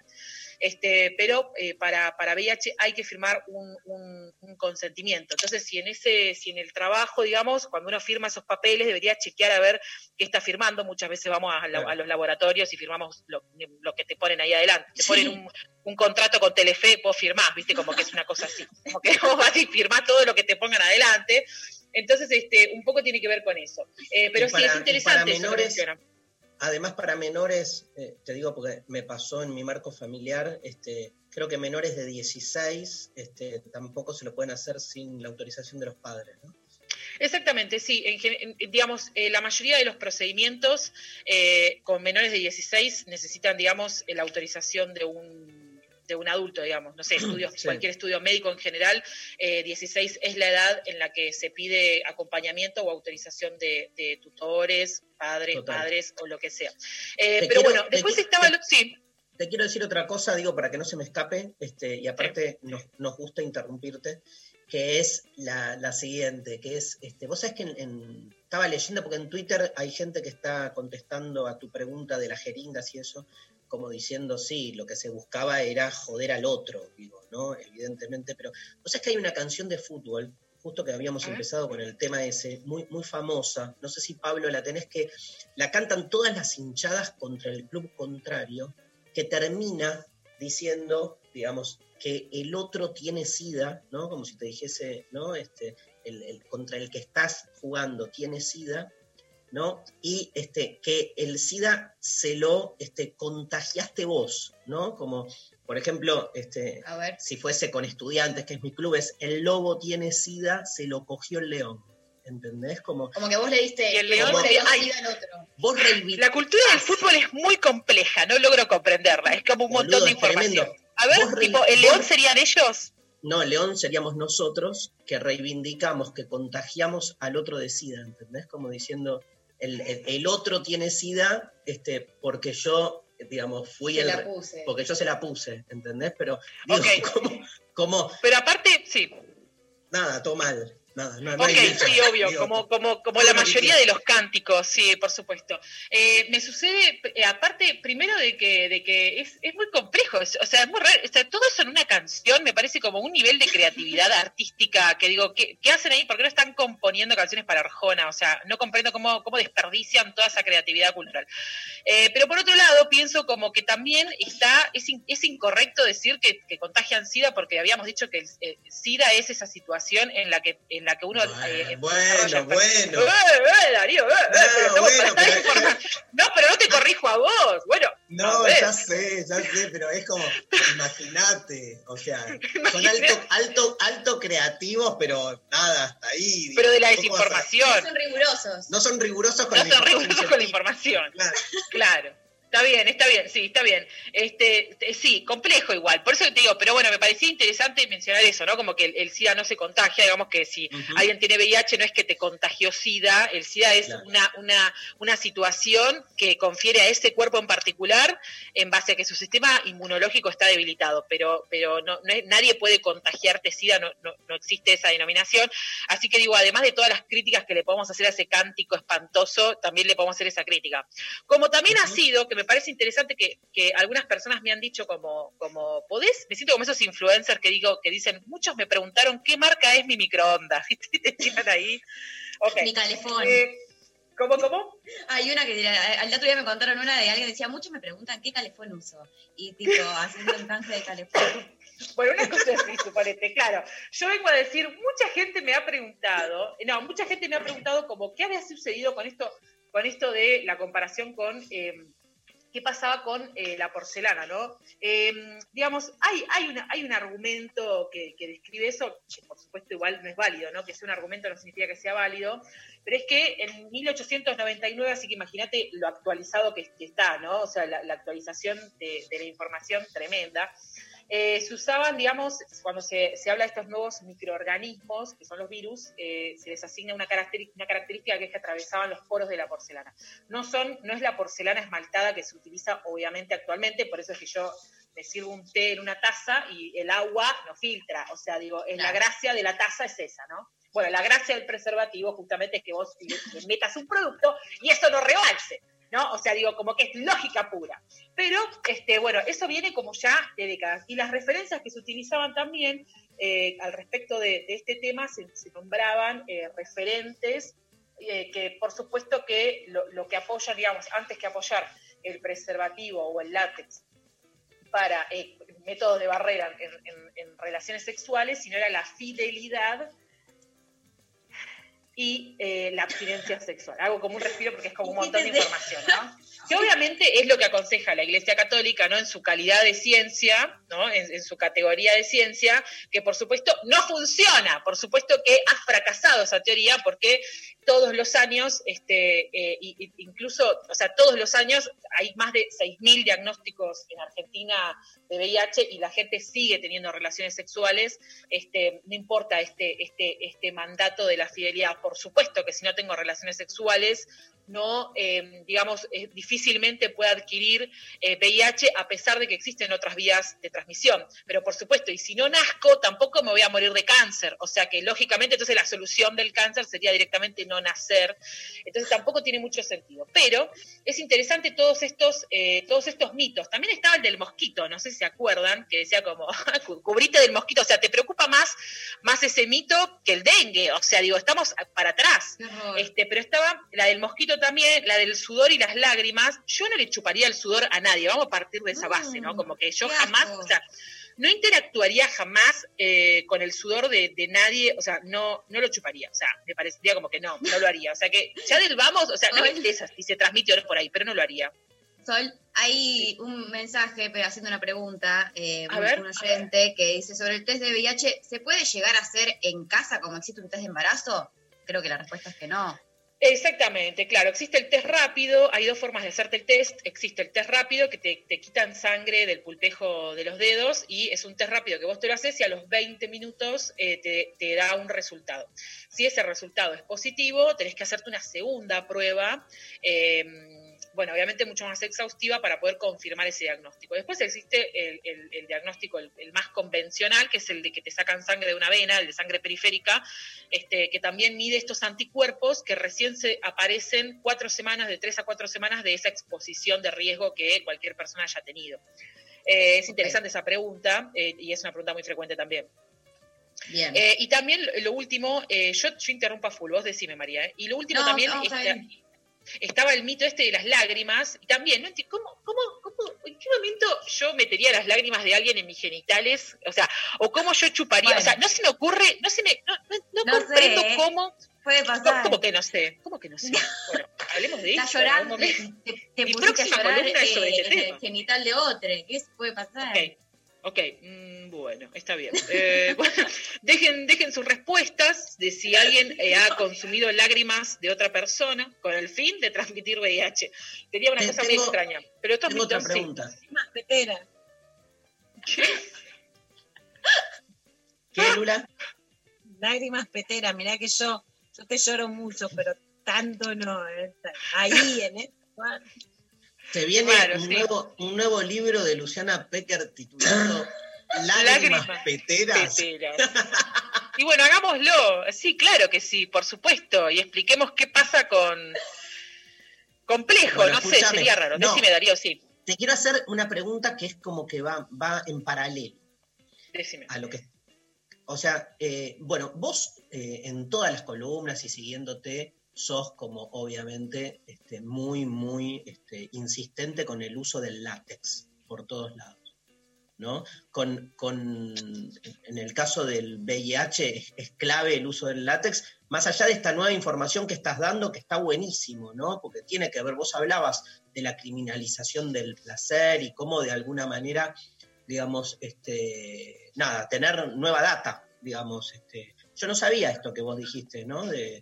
De- de que de algún modo, este, teniendo VIH positivo, sin embargo, se puede tener relaciones sexuales este, sin preservativo y sin embargo este, no, no ser agente de transmisión, ¿no es así?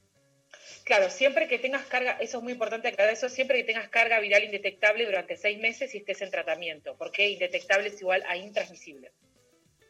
Por una campaña que, que realiza, sí, exactamente.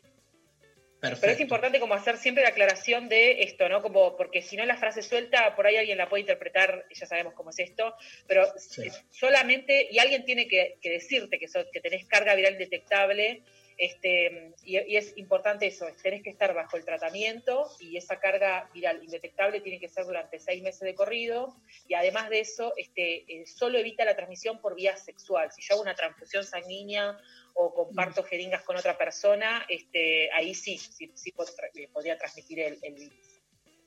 La transmisión esa sexual. era tu duda, sí.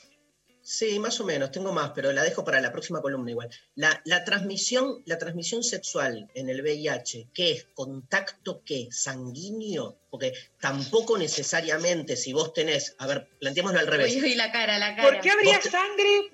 ¿Qué haces? No sé vos, Darío, qué tipo de relaciones sexuales tenés. No sé si te Sí. quisiera preguntar. Pero, sí, sí, dice él. Pero, no, escúchame, pero en, en una, yo considero que una, una relación sexual satisfactoria, o sea, nadie sangra. Nadie sangra. De No, y no, no sé, yo, una sola vez igual le hice sangrar el pene a un ex y no, no. No. fue muy satisfactorio. Otro día hablaré de eso. Escucha. Pero por eso. Lo dejamos para eh, la próxima columna, si quieres. No, no, no, le aclaremos esto porque nos van a decir Lorena Boris No, pero que- pueden, las, pueden haber ver. lastimaduras. Eso, preguntás. Coincido, absolutamente, sí, yo te entendí, Darío, lo que pasa es que te estaba haciendo un chiste. Pero después, si quieren, cuento cómo hice sangrar el pene de mi ex, eh, que si está escuchando Después. esto, le, le mando curitas vir- virtuales, gasas. La, pregunta, la pregunta sería, siguiendo el método científico, al revés, haciendo una epistemología, te digo, o sea, no tampoco, no necesariamente si vos tenés una relación sexual con alguien, teniendo la posibilidad de ser agente de contagio, se da el contagio. No necesariamente, si tengo la posibilidad de transmitir el virus, lo puedo, claro, sí. O sea, en este caso, por ejemplo, el de, si te entendí bien la pregunta, ¿no? En, el- en este Sí. caso de, de, de indetectable, si tenés carga viral indetectable, este, sí, no, no transmitís. No, no, ponele que sí, que sos agente de transmisión y, y, y- y gar- y garchás sin preservativo. No necesariamente en, en- en esa situación, en ese garche, se da la. O sea, no es que estás, viste, como el coronavirus, que si tenés coronavirus y le das un beso a alguien, se lo contagiás, sí o sí. una aclaración, Dari, es que no es que sale o sale, pero que en esta situación, digamos, las mujeres corremos más riesgo, además de sociales y culturales, o sea, de la tensión que implica es poner, empoderarte, decirle al otro, ponete un forro, de llevarlo en la cartera, etcétera, por la cavidad biológica, las mujeres, o sea, un varón tiene menos probabilidades de contagiarse de HIV si alguien sí puede contagiar de una mujer que una mujer de un varón por la cavidad biológica. Buenísimo. Pero la pregunta es Eh, otra. La que yo estoy haciendo es si en el caso, o sea, necesariamente si vos estás, este, si vos tenés HIV y tenés una situación sexual, puede darse que, puede darse que este, hayas garchado este, sin forro este, y que sin embargo no se haya dado el contagio. O necesariamente se da si están las condiciones dadas. Se da si están las condiciones dadas. Si tenés una, una Claro. relación sexual de riesgo, eh, sí, la indicación es eh, hacerte el test de VIH. Sí, absolutamente. Sí, digamos, y no, y no, o sea, la transmisión por, por contacto de sangre infectada es una de las vías de transmisión, pero cuando hablamos de lo sexual, hablamos de eh, principalmente los fluidos. Eh, hago ese- este comentario por lo anterior, por si quedaba la la duda, sangre. que son semen, claro, exactamente, que son el semen, los fluidos vaginales, también la leche materna, digo, ahí se encuentran partículas del virus que cuando ingresan, eh, obviamente encuentran este, alguna célula del sistema inmunológico, penetran en ella y empiezan a replicarse y a hacer copias del virus, y eso empieza a multiplicarse y a agarrar a otras células y así como, como afecta al sistema inmunológico. Em, pero, pero sí ¿Cómo? tiene que ver con los fluidos. No, no así, no, no, no- eso no sucede este, ni en las lágrimas, ni en el sudor, digamos, ni nada por el estilo. Pero bueno, es interesante eh, también seguir teniendo estos debates y, y también seguir como, eh, como discutiendo los mitos, porque em, eh, esos son los mitos que en, la- en los hogares eh, se, siguen, eh, se siguen heredando y, y sigue habiendo lugares donde tampoco se sacan esas dudas, ¿no? Como desde patear la caja porque tiene una bomba hasta no te sientes en el, en el eh, mirá bien en el cine donde te vas a sentar porque puede haber una jeringa, o cuidado con Igual el mosquito como- que... cómo va cambiando, ¿no? Porque los mitos también son expresión de épocas. Absolutamente, absolutamente.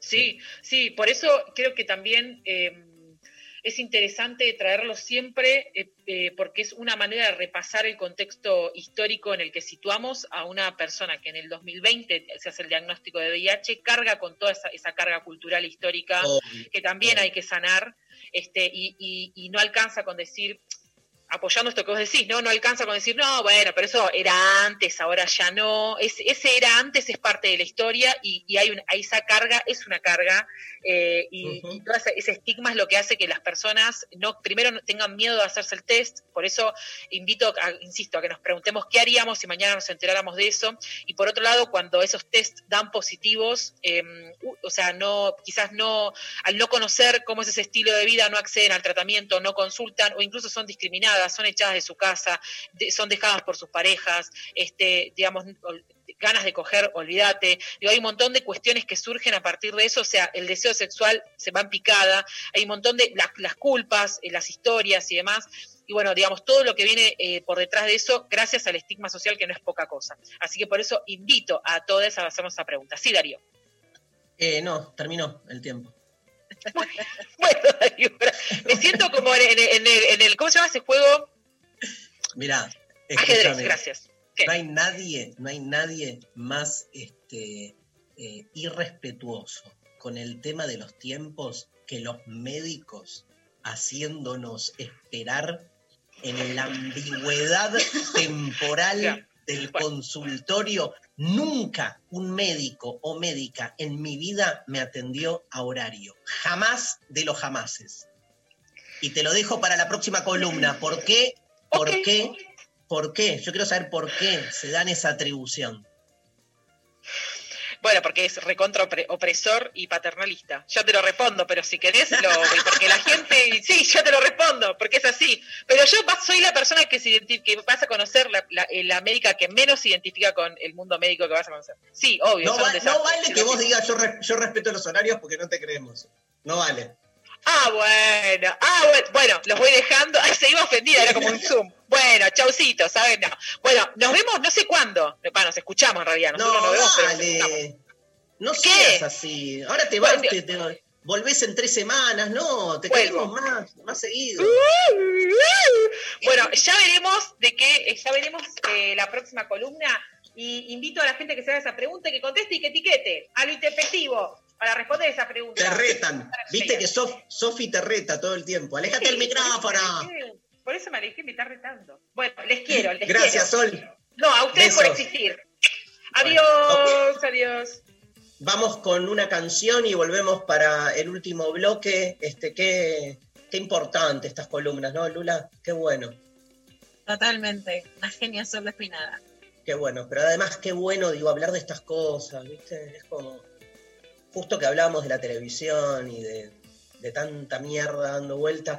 Vamos con Barbie Recanati, la grosa de Barbie. Vamos a la luz y volvemos para cerrar lo intempestivo de hoy.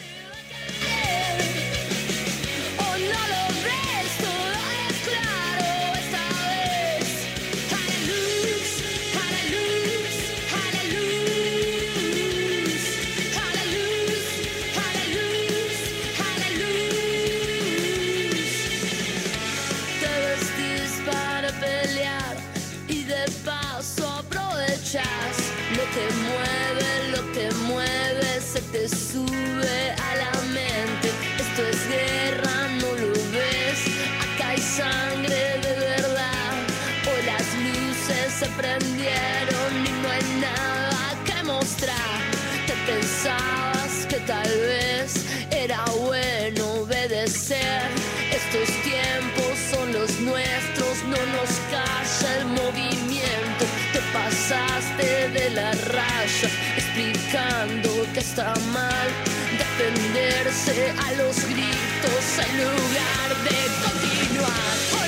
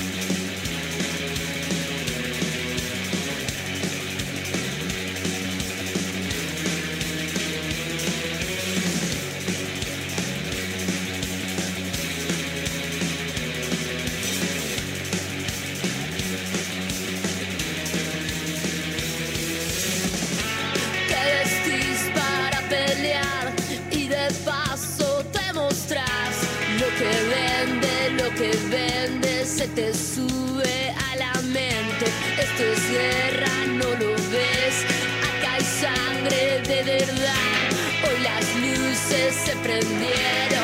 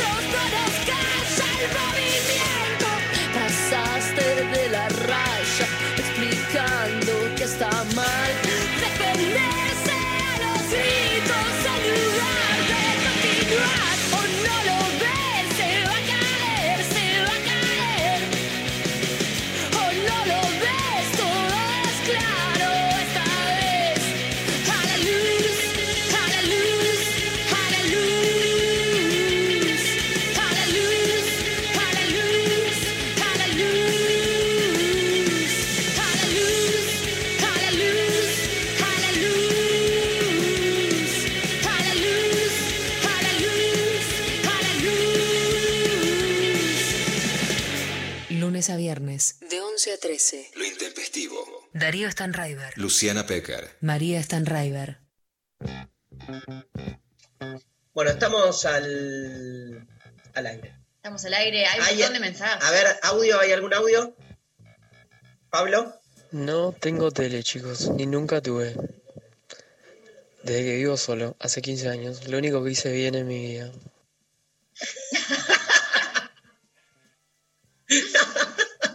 Queremos saber este, qué hiciste mal, queremos saber el resto, por qué te fue mal, porque obvio que te fue mal en el amor. El que dice eso no lo dice por crisis laborales ni vocacionales, sino por crisis afectivas. Estoy se-. Segura y Eh, Habana. Hago zapping, si hay alguna peli que ya vi, la dejo. Matilda Volver al Futuro, Hércules. Eh, me copo con Encuentro, con la TV pública. Y Noticiero solo cuando habla Alberto. Y eh, veía Venía a Brasil los fines de semana y ahora lo pusieron a esta hora que están ustedes, así que queda de fondo. Les amo y les mando un gran beso. Amo, amo el, el- quiero una foto de Avenida Brasil en el fondo, nosotros, me encantó y además coincido con la oyente. Yo cuando este, en la tele me encanta, a diferencia de los Netflixeros, a mí me encanta hacer zapping por los canales de películas de, de cable, tipo TNT, Space, toda esa bosta, ¿viste? Y voy pasando uno por uno y cuando veo esas películas viejas que ya vi 100 veces, me quedo a verlas. El otro día, hace dos, tres días, me enganché con cuando Harry conoció a No, Sally bueno. y volví, vol- volví a llorar, volví a llorar en, en- en ciertos momentos, nada, no voy a plantear situaciones de la película que me identifican, pero este, tremenda, este, me encanta eso. ¿Hay más audio? que hacen acá desde la barría, haciendo el aguante siempre con bueno, la cuarentena que permite no trabajar y escucharlos. Y bueno, creo que en la tele eh, lo único que estoy mirando y que es algo parecido a lo que hacen ustedes es el programa de Julián Guarino en C5N, que por ahí parte desde alguna obra literaria o desde alguna idea más eh, conceptual y busca bajarla a la realidad con muy buenos invitados, con, yo, del estilo de Jorge Alemán o Pacho Don, gente que por ahí permite ver las cosas desde otra perspectiva y salir un poco de la coyuntura. Me parece algo bastante similar a lo que hacen ustedes en la radio con otras herramientas y otros tiempos, por supuesto. Sale entrevista, acá dice Pecker. Pensamos lo mismo, Lula. Sale entrevista Julián Guarino ya. Aparte, fui 100 veces a su programa, con lo cual más vale que nos dé la entrevista, ¿no? Más vale. Obvio. Otro, otro padre de, de la revolución de las hijas. Los copados, mira, yo, te, yo te hago así. Los copados tienen alguna hija, por supuesto, eso es el caso, la virtud es tuya, Mari, de que quien los pinchó algo más copado es la piba. Julián Guarino a la cabeza. A la cabeza, digo, entre muchos. pero- Mira. Hay como una cosa muy eh, eh, homogénea me sale entre nuestros oyentes, ¿no? Como mucho de seguimos educando, mucho eh, TV pública en general, mucho... Menos vos, menos vos que ves, Bendita TV. A ver, No, un montón también dijeron bendita. Eh, por Instagram, Sofi Cornell me está mandando eh, las respuestas que están por ahí y nos dice, una persona por él nos dijo que veía el programa de, de Moria. Eso eh, sale de la homogeneidad que veníamos te- teniendo. total. Ahora Eh, ahora ya no, no, no está más, ¿no? está Fantino. Veía antes. Bueno, cuando estaba Moria. Eh, por Twitter también. La verdad es que la mayoría nos dice, eh, la tele es una mierda, eh, no veo tele, eh, no sé qué. Pero bueno, eh, ¿Hay otro audio? Hola intempestivos, ¿cómo andan? Eh, ¿Recuerdan el tema de Café con olor a mujer que Darío dijo que le sonaba de algún lado? Es porque es una canción de cancha que dice más o menos así. Está la banda loca del gallinero, la que va a todas partes y le sobra huevo. Aunque vaya perdiendo, siga alentando. Porque a pesar de todo te sigo amando. Dale, dale, gallo, canten puto. En puto, nos arruinó toda la concepción, man. No, no es. No sean cobardes, canten. A pesar de todo, o sea, me puedes cagar a palos que te sigo amando. Por un lado, todo lo que queremos. O sea, de- te bancamos el uso del puto, pero si es en el sentido de reapropiación que ha hecho el colectivo de la categoría, pero canten putos es como diciendo, está todo mal, canten porque no canten. haría, haría, un, haría un libro, es un, o sería un... Mirá, perdón, porque digo al aire ya estoy desbocada, pero yo quisiera, deseo, Dari, que te lo dije en un audio, yo sé que te mando muchos, que hagas un programa de, de entrevistas musicales, se podría llamar Canten Putos, ¿no? Indicativamente, tipo putita golosa, ¿no? Dar vuelta a la frase despectiva para ¿Vos mostrar te el... crees?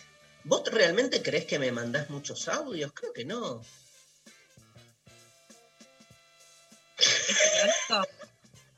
claramente ironía pura. Amo tus audios. O sea, sin tus audios. Yo sin te- tus audios. yo dedico buena parte de mi existencia a desearte cariños y esas cosas. Si a vos te molesta, no lo hago más, ¿eh? pero me, me sostienen en el día a día. Sin eso me caería así, como una especie de, de caída por la montaña, ¿viste? Qué lindos, qué lindos. Los tengo todos guardaditos. Yo tengo algunos que los llevé al Google Drive y digo, Darío, ¿no? Como para volver a escucharlos. Ay, Eso es amor puro. total. Eh, ¿Les puedo leer un mensaje? Dale. Nos llegó por WhatsApp. Dice, miro cualquier programa en el que esté Santiago del Moro. Es un reptiliano que me saca de la miseria. Mira, También otro, otra salida de, de la homogeneidad. bueno, ¿tenemos eh, enredades? Hay enredadas. Hay enredades, damos lugar a la columna. Enredades. Bueno, ayer circuló por todos lados, o por muchos lados, eh, una noticia que eh, Cintia Fernández habría sido convocada a ser parte del partido donde también está Amalia Granata. Se la habría convocado para eh, empezar a participar y ella eh, igualmente, porque al principio parecía como, ah, Cintia Fernández ya está en el partido, ya como que ya estaba re adentro, no sé qué, entonces salió a decir... ¿quién, quién es Cintia Fernández? Cintia Fernández es una persona eh, de nuestra... mm, ¿Generación?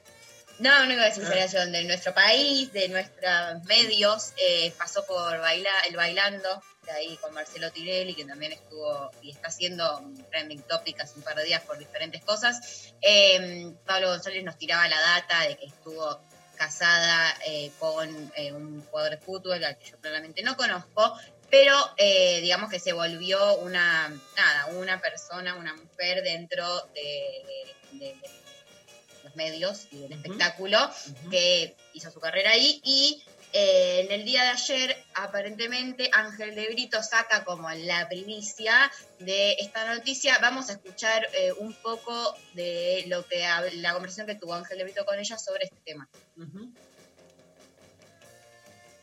Estás al aire en mi vivo de Instagram. ¡Ay, me muero! no porque no dije ninguna barbaridad. Menos mal. Estamos muy sorprendidos por este ofrecimiento que recibiste de ser candidata a diputada el año que viene. Viste, le mostré el mensaje, porque después los, los sin vida dicen que estoy inventando para tener prensa. Usted sabe que me pasan muchas cosas raras. ¿Qué pasa del hilo dental a, a hacer política? ¿Por Me, qué no? me encanta. Me encanta, ¿no? Me encanta por- corriendo. Voy a tener dos amigas diputadas, Amalia y vos, y no descartemos a Flor de la B, que también está ahí. ¿La competencia va a estar o no? Yo estoy con Amalia. Yo estoy en el mismo partido que Amalia. O sea, la alianza sería Amalia Fernández. Amalia Fernández versus Flor de la B, ¿no? Me encantaría, me encantaría. Ahora, lo que nos sorprende con Maite, Maite está acá mirando con cara eh, rara, es que, que aceptaste, va, que, que lo analizás, no que aceptaste, lo analizás por lo menos, no que dijiste, no, déjenme de joder, no es para mí. No, ¿por qué no? A ver, yo lo que soy sincera es que no tengo preparación política, pero también soy sincera en que tengo que aprender y, y puedo aprender y puedo... Depende de todas las propuestas que me, que me hagan, ¿entendés? Porque si a mí es algo que me interesa, sí, sí, que me interesa, ¿no? Y también lo tratemos el tiempo, porque yo en mi casa, soy, mi casa es un bardo. Mira, Entonces, para eso... Pero trabajan re poco, sin que igual. claro, Eso es verdad. trabajamos más nosotros que ellos. Yo creo que sí, lo estaría cantando de lunes a lunes por... Bueno, eh, acá un poco de la conversación que tenían ayer en un vivo de Instagram con Ángel de Brito con eh, Cintia Fernández. eh, no está confirmado, como ella dice, lo está analizando, no se, no piensa que esté formada lo suficiente, aunque no lo deja de considerar. La llaman también a partir de que hace unas semanas, cuando empezó toda esta cosa de que eh, de la liberación de los presos, eh, ella salió muy contundente a dar eh, su opinión al respecto y a partir de ahí, bueno, se la convoca porque se la vio como comprometida con, con las causas. Es lo que viene de, este, diciendo Luciana, ¿no? De este polo que va de algún modo así como concitando ahora a figuras del espectáculo, digamos, este, fíjate, frente a los cuales no hay ningún tipo de, de reacción ni de cuestionamiento. Digo, empezamos el programa con Luciana hablando de, Telma, que ayer también circuló por las redes, a la que le cuestionan este, que, que- que vaya a dar eh, asesoramiento y charlas sobre género a Tierra del Fuego y lo que le achacan es su falta de preparación, pero claramente, este, fíjense cómo es un argumento falaz, porque en este caso nadie saltó a decir no tiene preparación, sino que hasta le aplauden, digo, este, como lo, lo visualizan como que es algo positivo, ¿no? Sí, por supuesto que Telma no solo tiene preparación, sino que, bueno, hemos pasado noches y noches pasándonos pensando mensajes, cómo ayudar a un montón de víctimas, bueno, y, y muchas cosas más que se pueden decir de la, de la labor de Telme, de cómo se cuestiona una víctima de abuso sexual, que además ha dado un antes y un después en la Argentina. Sin la denuncia de Telma no estaría aprobada la ley Micaela, porque no estaba en la agenda parlamentaria del macrismo, entre otras muchos, pero muchos aportes de la valentía de Telma, que es la que llora y no su victimario, ¿no? La que se Pero acá tenés, acá Ah, tenés claramente la, la doble vara, ¿no? es la doble vara Dari Mari, pero además sin ponerme para nada presuntuosa, porque el problema no es que no tenga experiencia política, que sea actriz, que se haya hecho famosa por el hilo dental, o sea, por mostrar el culo, por tener buen culo, por bailar. Eso nunca sería un problema. Sí hay un problema y es muy grave, y es que en la Argentina hay un armado que ya llegó al Congreso de la Nación de los sectores antiderechos y en ese sentido les recomiendo mucho las notas de el- del Ciudadano, eh, que muestran cómo en la lista en la que entró Amalia Granata diputada hay pastores evangélicos y los abogados que han presentado eh, recursos de amparo para frenar, por ejemplo, la anticoncepción de emergencia. O sea, es una lista en donde ellas entran como famosas, con un discurso con mucha llegada, porque no vemos la televisión, pero la televisión llega y, digamos, genera votos. La verdad es que quienes, no es solamente que no vemos la televisión porque no nos gusta, sino que hay una barrera, aun cuando podamos colar alguna palabrita de vez en cuando de otras mujeres, esa lengua karateca que es como la define Moria, pero no poniendo a Moria, sino entendiendo que estas, que son mujeres muy entrenadas en lidiar en el barro. Entonces, por ejemplo, pasó en el debate sobre el aborto legal. Si vos vas a un programa de televisión y alguien te empieza a gritar, asesina, monstruo, digo, hay que tener mucho cuero para bancarlo. Yo creo que hay muy pocas progresistas que se la bancan. Reconozco a Julia Mengolini como una de las pocas que puede lidiar con eso. Pero esa agresividad es parte de entonces lo que se, lo que se busca. Abajo de ella vienen pastores evangélicos y abogados antiderechos. Hay una contradicción entre mostrar un cuerpo, llegar por tener sexo oral, por mostrar el cuerpo. No tengo nada con que hagan sexo oral o con cómo llegan a los programas de televisión. Sí tengo mucho problema con que la liberación sexual que implica para las mujeres mostrar y disfrutar de tu cuerpo, de la sexualidad, genere políticas que van a mandar a la cárcel o a la tumba a otras mujeres por tener sexualidad, ¿no? Entonces ahí sí hay una sí. contradicción que yo no la dejo pasar, ¿no? Ahí la sororidad tiene un límite. No, es clarísimo. Mostrar el culo todo lo que quieras, pero no lo muestres para que si una piba lo, lo, lo disfrutó y tuvo sexo, tenga que morir por el aborto clandestino. Se nos fue el programa. Gracias, Lula Pecker. Nos vemos mañana. Mañana tenemos una entrevista para hablar de medios en la Argentina. Con Jesse Tritem vamos a, a repasar un poco la historia de los últimos años de los medios en Argentina, la ley de medios, Canal Encuentro, Paca Paca. Este, va a estar buena.